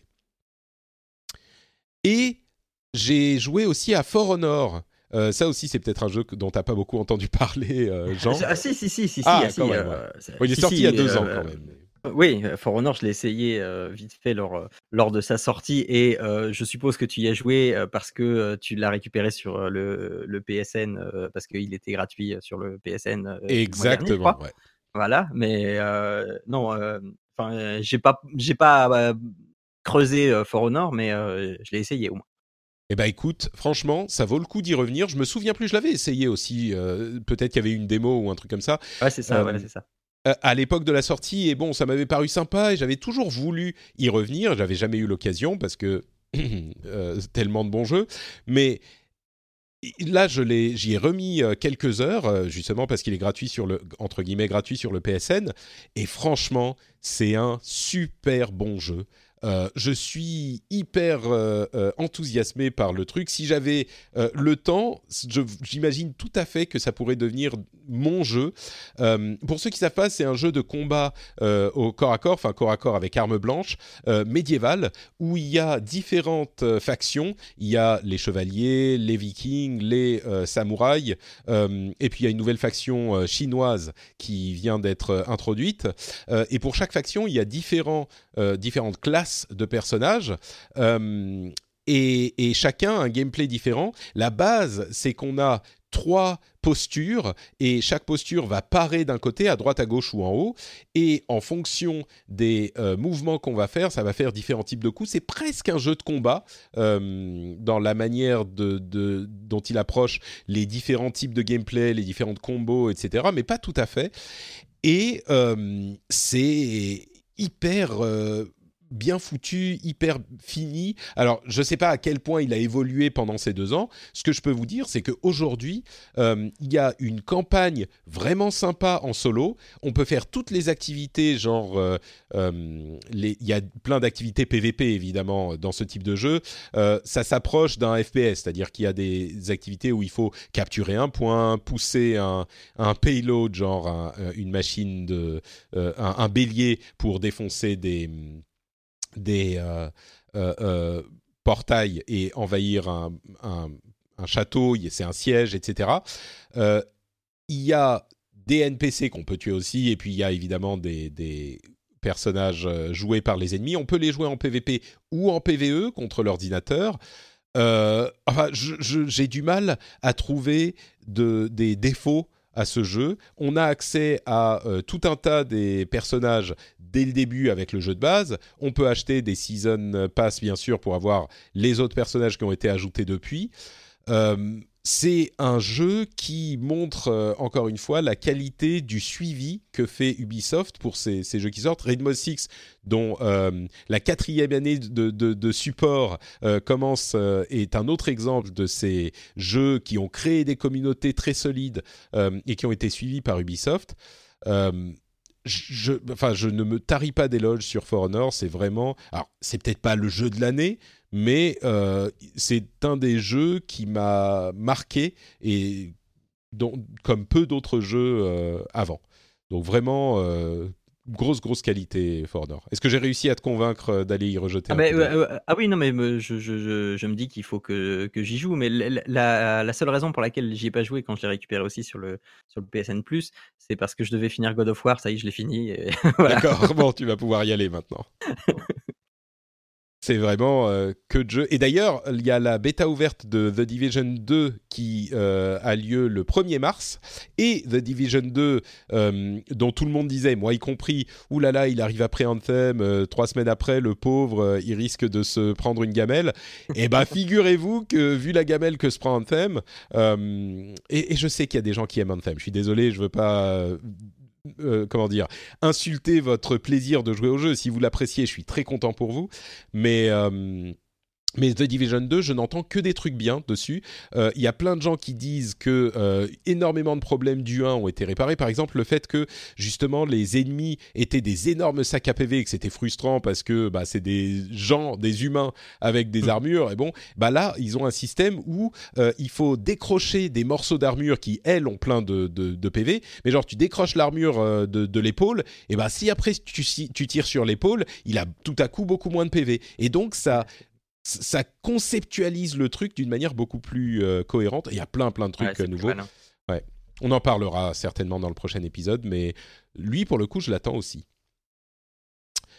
Euh, quoi d'autre, quoi d'autre? Euh, Le CEL a publié les résultats de l'année dernière pour l'industrie du jeu vidéo en France eh bien figurez-vous que ça va très très bien. C'est un euh, résultat record. Euh, on parlait de record tout à l'heure. Euh, c'est clairement le cas dans notre pays aussi. le l'ensemble de l'industrie du jeu vidéo a fait 5 milliards d'euros de chiffre d'affaires en France. c'est 15% de plus que l'année dernière, qui déjà avait fait 18% de plus que l'année d'avant. Donc euh, c'est tout va bien au pays des jeux vidéo. Euh, il y a plein de choses à, noter. Je ne sais pas si toi tu as retenu des, éléments particuliers euh, de ce rapport. Moi, le truc que j'ai noté, c'est que le jeu qui domine toute cette industrie, eh ben, c'est comme toujours FIFA.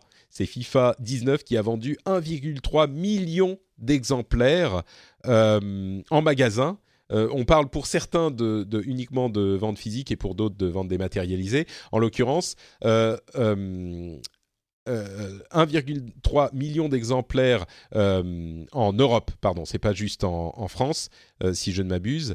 Et attends, est-ce que je dis une bêtise? Oui, oui, je crois que c'est que c'est FIFA 1,3 en Europe. Je suis Oh là là, je, suis du coup là, je suis complètement. Je suis en train de le parcourir, euh, je sais.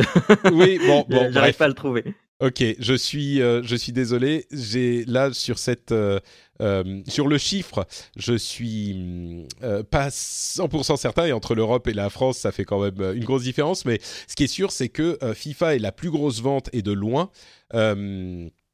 Et du coup, c'est euh, euh, quelque chose que nous, on voit pas forcément parmi les fans de, entre guillemets, euh, vrais jeux. Et, et, et, et, pourtant, oh. et pourtant, bah oui, c'est c'est le jeu qui, qui domine tout, quoi. et, mais tu sais que j'avais. Je crois que c'est en France, hein, je crois bien que c'est en France. En, Europe, il fait beaucoup plus. Ouais, ouais.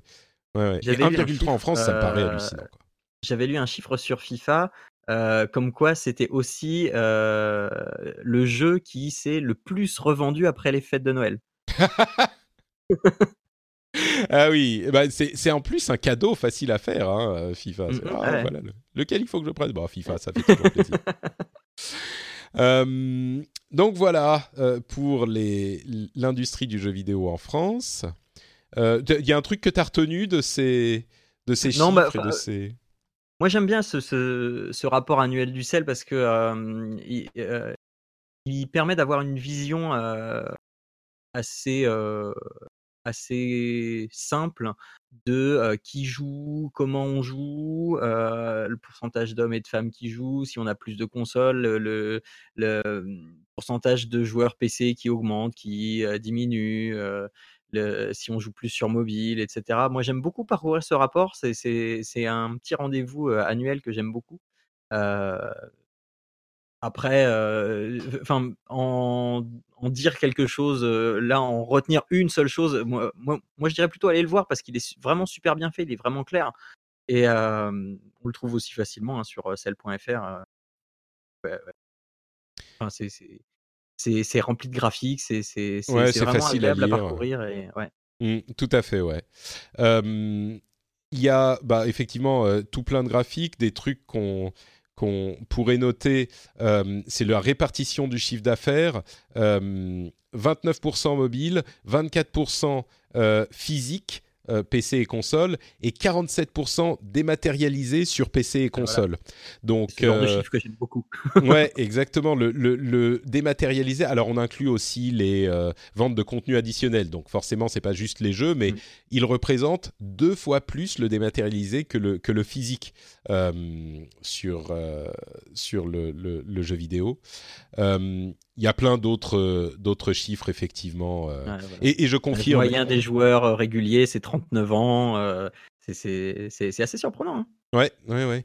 Et, je confirme, enfin, évidemment, j'ai eu un brain fart, mais euh, évidemment, c'est en France, euh, le, million de FIFA. Enfin, sur l'Europe, c'est bien sûr beaucoup plus. quoi d'autre? Est-ce qu'il y a des, chiffres intéressants? Bah, allez, allez le voir, vous pourrez le, mm-hmm. le, trouver très facilement, effectivement, ce, ce, ce rapport du sel. Euh, qu'est-ce qu'on pourrait dire d'autre? Euh, j'ai dans mes notes également quelques annonces euh, qui feront plaisir à certains. Hollow Knight, il va y avoir une suite qui s'appelle Silk Song. je vois déjà certains fans de, de de, Dark Souls qui ont des chaînes YouTube euh, qui sautent de joie. Vous savez à qui je pense. Il y a une nouvelle, un, nouveau jeu qui a été annoncé par le studio qui a fait Fury, enfin Fury. je ne sais pas si vous vous souvenez de ce jeu c'est les Game Bakers, c'est des Français en plus, donc Cocorico. Fury, c'était un euh, boss rush qui était hyper beau, hyper euh, bien foutu. Et leur nouveau jeu s'appelle Haven, et c'est un jeu romantique. Euh, de, enfin, il faut aller voir le trailer. Haven, c'est H-A-V-E-N. C'est étonnant. C'est étonnant. C'est étrange. c'est, on ne sait pas du tout à quoi ça va correspondre en gameplay, mais c'est un, jeu qui est en développement déjà depuis deux ans. Euh, et, c'est un jeu, ils le décrivent comme un jeu de rôle qui parle de l'amour au quotidien, euh, de la révolte contre les règles et de, la de nourriture aussi. On incarne deux amants qui se sont échappés sur une planète isolée. La seule chose qui importe pour eux, c'est de rester ensemble. Euh, je, je, le lis dans, je lis cette citation dans l'article de Game Cult. C'est c'est vraiment surprenant. Et, et, voilà, bon, c'est à noter. Euh, et graphiquement, il est très très beau, comme Fury aussi. Euh, je voulais le mentionner. Euh, Darkest Dungeon 2 a également été annoncé. Donc pour les fans de, de, folie meurtrière et de maladie, ah. vous pouvez, vous, vous, aurez plus à vous mettre entre les dents. Dreams va avoir un early access pour les créateurs, enfin il va être en vente pour les créateurs spécifiquement euh, cet, cet été, pardon, ce printemps. J'aime bien la manière dont ils sont en train de sortir Dreams, qui est un jeu hyper bizarre de Media Molecule, où en fait c'est un créateur de, de trucs plus qu'autre chose. Et en fait, ils le sortent au compte-goutte pour des créateurs, pour s'assurer que l'image qu'on va en avoir, c'est des créations sérieuses et pas euh, des gens qui vont aller créer des, uniquement des jeux où il y a des pénis partout, euh, des trucs super moches parce que les gens savent pas euh, faire des trucs de qualité, parce que c'est pas facile, etc. Je trouve que c'est assez malin la, la manière dont ils approchent le truc. Ouais, non, mais déjà à l'époque de Little Big Planet, il y avait des créations qui étaient assez folles. Et ah, là, on a euh, tellement plus de liberté. Avec un éditeur très limité, euh, déjà. Euh, enfin, il, y avait des Mario Kart-like, il y avait, mmh. c'était assez fou. Donc là, il y a du potentiel maintenant. Ouais. on attend. Square Enix a annoncé un jeu mobile, un, RPG mobile. Alors il y a quasiment aucune, enfin il y a très peu d'informations. je l'ai noté parce que quand tu lis en anglais, tu lis Last Idea qui veut dire donc la dernière idée, et, ça, donne vraiment l'impression que euh, Square Enix, euh, ça, ah, encore c'est un petit peu comme Final Fantasy, mais c'est genre bon putain, on n'a plus d'idées, euh, c'est, on va sortir un truc et on espère que ça va se vendre. En fait, quand tu l'entends et quand tu le lis en japonais, ça se lit Last, Lasto Idea. Et je me hmm. demande si c'est pas Idea euh, la lecture, c'est ça, et c'est pas ID en fait l'idée, c'est vraiment IDEA qui est genre, euh, je sais pas, le, nom de euh, ce type de, personnage ou le, de, l'endroit où ils veulent aller ou je sais pas, et que donc en fait c'est juste une mauvaise lecture du titre qui nous fait penser que c'est complètement débile et qu'en fait c'est peut-être autre chose, je sais pas. D'accord. Enfin le trailer, bah, vu le, le, le, trailer assez fourni, hein, c'est plutôt la première option là. Qui... Oui. le trailer, il y a, y a, effectivement rien du tout. C'est genre euh, une image et c'est tout. Euh, et il sort, il sort quand? Je me souviens même plus, mais bon, à la limite, c'est même pas le, le, plus mm. important. Oui, c'est au printemps. Euh, donc, Last Idea et pas Last Idea. Euh, oui, euh, petite nouvelle sympathique. Euh, il y a Zerator, le, le YouTuber et streamer bien connu, euh, qui va faire une LAN qui s'appelle ZLAN. suite à, il avait fait The Event. Enfin, il, il est très actif et il fait des trucs plutôt sympas et un peu fous comme toujours. Du 10 au 12 mai, il y aura une LAN qui a plein de trucs marrants. Il y aura une moitié de gens entre guillemets normaux et une moitié de créateurs et streamers. Mais le truc qui m'a fait, euh, qui m'a fait noter euh, dans le, le, les, notes de l'émission, c'est que la phase de poule, en fait, il y aura euh, plusieurs jeux pour sélectionner les joueurs. Il y aura World of Warcraft, Minecraft, H1Z1, Trackmania et une dictée pour mhm. sélectionner les gens. Et je trouve ça absolument délicieux. le fait qu'il inclut une dictée, c'est assez génial euh, comme idée et j'ai vraiment hâte. Je vais suivre la dictée beaucoup plus que tout le reste, je pense, dans cette euh, dans cette LAN. Euh, toi qui es toi qui es prof, évidemment, c'est un truc qui te parle. Bah, c'est un truc que je trouve très rigolo et je me suis demandé quand quand j'ai quand j'ai entendu l'annonce, je me suis demandé si c'était pas un, un, troll par rapport à tous ces joueurs qui ne, savent pas écrire sur les, les chats de jeu, les sur Ah mais évidemment. Sur le...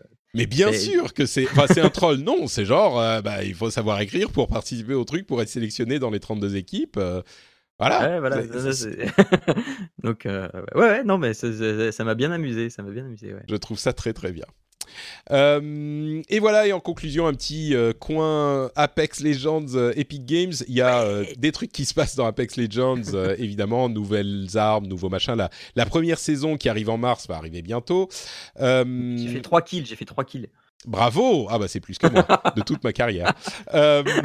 et Fortnite a euh, donné des chiffres, on sent à quel point, et c'est normal, ils sont menacés par Apex Legends. Euh, ils, ont, ils ont publié des chiffres euh, assez incroyables, évidemment. Ils ont dit que ils avaient un nombre de joueurs simultanés invraisemblable qui est entre 7,5 et, et, 8 millions. joueurs simultanés, c'est évidemment énorme.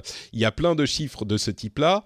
ils ont remis 100 millions de dollars de prix pour les compétitions Fortnite euh, en 2019. Euh, il y en avait déjà 100 millions en 2018.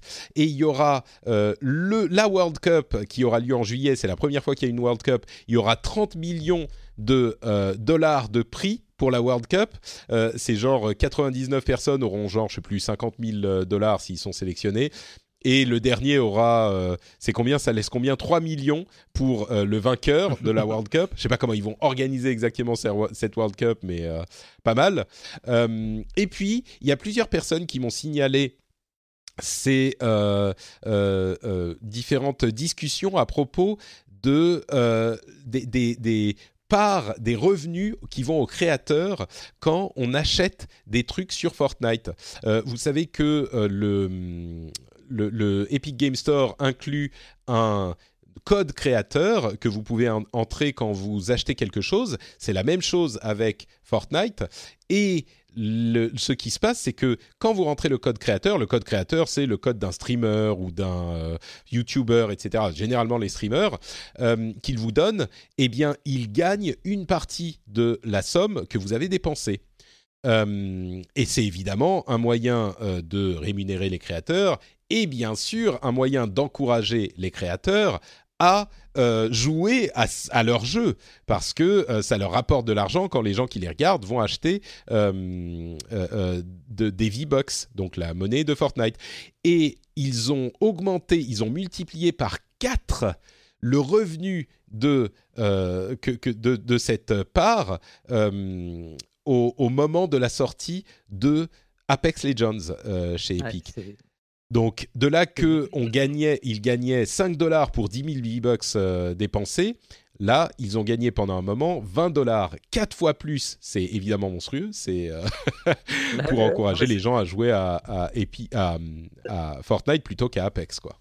Ça revient à ce qu'on disait euh, tout à l'heure. Hein. Ça, va tellement vite, c'est tellement, euh, tellement. il faut comprendre tout de suite ce qui se passe, qu'il faut réagir vite. Il faut et de, tant pis si on fait un mauvais choix. Donc là, je sais pas si le choix était bon ou pas. Je sais pas si ça a vraiment porté ses fruits. Et ouais, c'est fou à quelle vitesse ça va, quoi. Ouais, on est d'accord.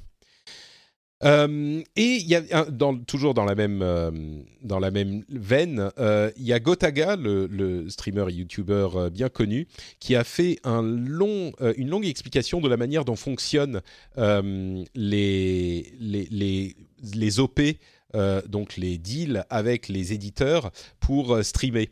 Euh, très intéressant, je vous recommande d'aller voir, vous tapez euh, euh, Gotaga, mon statut pro et l'argent sur Fortnite et vous verrez cette vidéo.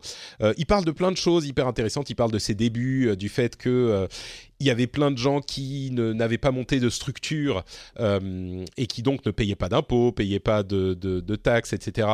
Euh, et que lui, il l'avait fait et que maintenant, il était bien content de l'avoir fait, même si à l'époque, euh, ça, ça, lui a rapporté moins que tous ses potes qui mettaient l'argent dans leur poche. je suis peut-être un petit peu dans la même situation parce que moi, j'ai monté une structure très vite et je paye mes impôts et mes taxes. et je sais qu'il y a des gens qui l'ont pas forcément fait, mais parmi les, les, les les, influenceurs, on va dire, de, l'époque où tout ça a commencé à prendre de l'ampleur. Mais euh, mais oui, il parle de tout ça, il parle des OP, comme on en parlait euh, à l'épisode précédent avec Mylène, euh, qui nous disait bah, que tout ça est payé au début pour embrayer, pour lancer la machine. tout ça est payé évidemment par les éditeurs et que Fortnite avait beaucoup payé, etc., etc. Je vous encourage à aller voir cette vidéo, elle est assez assez intéressante. Et voilà, je crois que euh, ça va être tout pour cet épisode qui était bien dodu au final. Euh, j'espère que vous avez passé un bon moment, un bon moment avec nous. Euh, Jean, est-ce que si les auditeurs en veulent un petit peu plus, de, veulent un petit peu plus de gens, où est-ce qu'ils pourraient aller? Eh bien, ils vont sur papapodcast.fr, là où j'ai mes deux podcasts audio qui sont publié à 15 jours d'intervalle. Donc, j'ai Papa à quoi tu joues sur le jeu vidéo. on traite de l'actu sous un angle un peu sociétal et puis on conseille les jeux, des jeux à faire pour ceux qui n'ont pas le temps de tout faire. et puis il y a aussi Papa à quoi on joue et où là on va conseiller un peu à la manière d'un feu positron des jeux à faire en famille, que c'est des jeux qu'ils soient jeux vidéo ou jeux de plateau ou même des activités du moment qu'elle puisse être faite un petit peu n'importe où. donc voilà. Et, puis évidemment hein, sur les réseaux sociaux, voilà. Et j'ai un hors-série là qui devait sortir il y a un moment, qui je prends l'engagement de le sortir ce mois-ci, qui va traiter de comment on devient papa une fois qu'on est gamer. Ah, je pense savoir de quoi tu, à quoi tu fais référence. Je comprends, tu as quand même euh, eu, une naissance entre temps, euh, c'est pas facile. Ben voilà, je, je, pensais avoir le temps, et puis euh, avec ces problèmes d'allaitement, en, fait, je me suis dit, ah, je vais avoir le temps de le monter, ce gros truc de, de 4 heures de rush. et puis, bah, pendant que le, le, petit est au sein, ça va me laisser du temps, et puis, bah, non, il n'est pas au sein, mince. bon, on vous en reparlera quand il sera disponible. Voilà. On vous remercie de nous avoir écoutés. Ah oui, pour ma part, c'est Note Patrick sur Twitter, Facebook et Instagram. Vous pouvez me rejoindre euh, là-bas et on peut discuter euh, toujours dans la bonne humeur de tout ça, de jeux vidéo, de tech, etc. En particulier sur Twitter, euh, un petit peu plus qu'ailleurs. Note Patrick donc et FrenchSpin.fr. Si vous avez des choses que vous voulez dire, en particulier sur les sujets qu'on a traités dans cet épisode, n'hésitez pas à aller sur FrenchSpin.fr et à commenter dans l'article de l'épisode question. Euh, ça fait toujours plaisir d'avoir des, euh, des, retours euh, sur tous ces sujets. et ça va être tout. Je vous remercie très chaleureusement de nous avoir écoutés et je vous donne donc rendez-vous dans 15 jours pour un nouvel épisode. Ciao à tous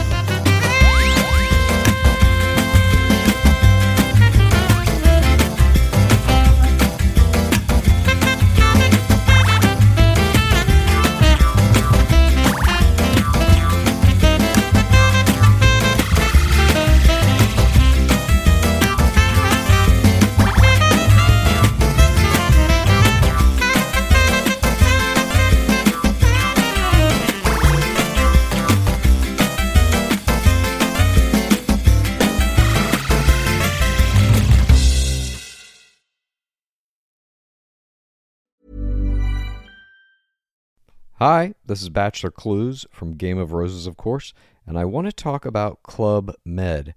Everybody knows Club Med has been the pioneer of the all inclusive resort since 1950, with almost 70 resorts worldwide, ranging from beachside destinations in the Caribbean and Mexico to exotic locations like the Maldives and Morocco, or even the mountain destinations like Japan and the European Alps. Dine on delicious gourmet cuisine, enjoy more than 20 activities, and make memories with your family. For more information, visit clubmed.us or call 1 800 Club Med or your travel advisor.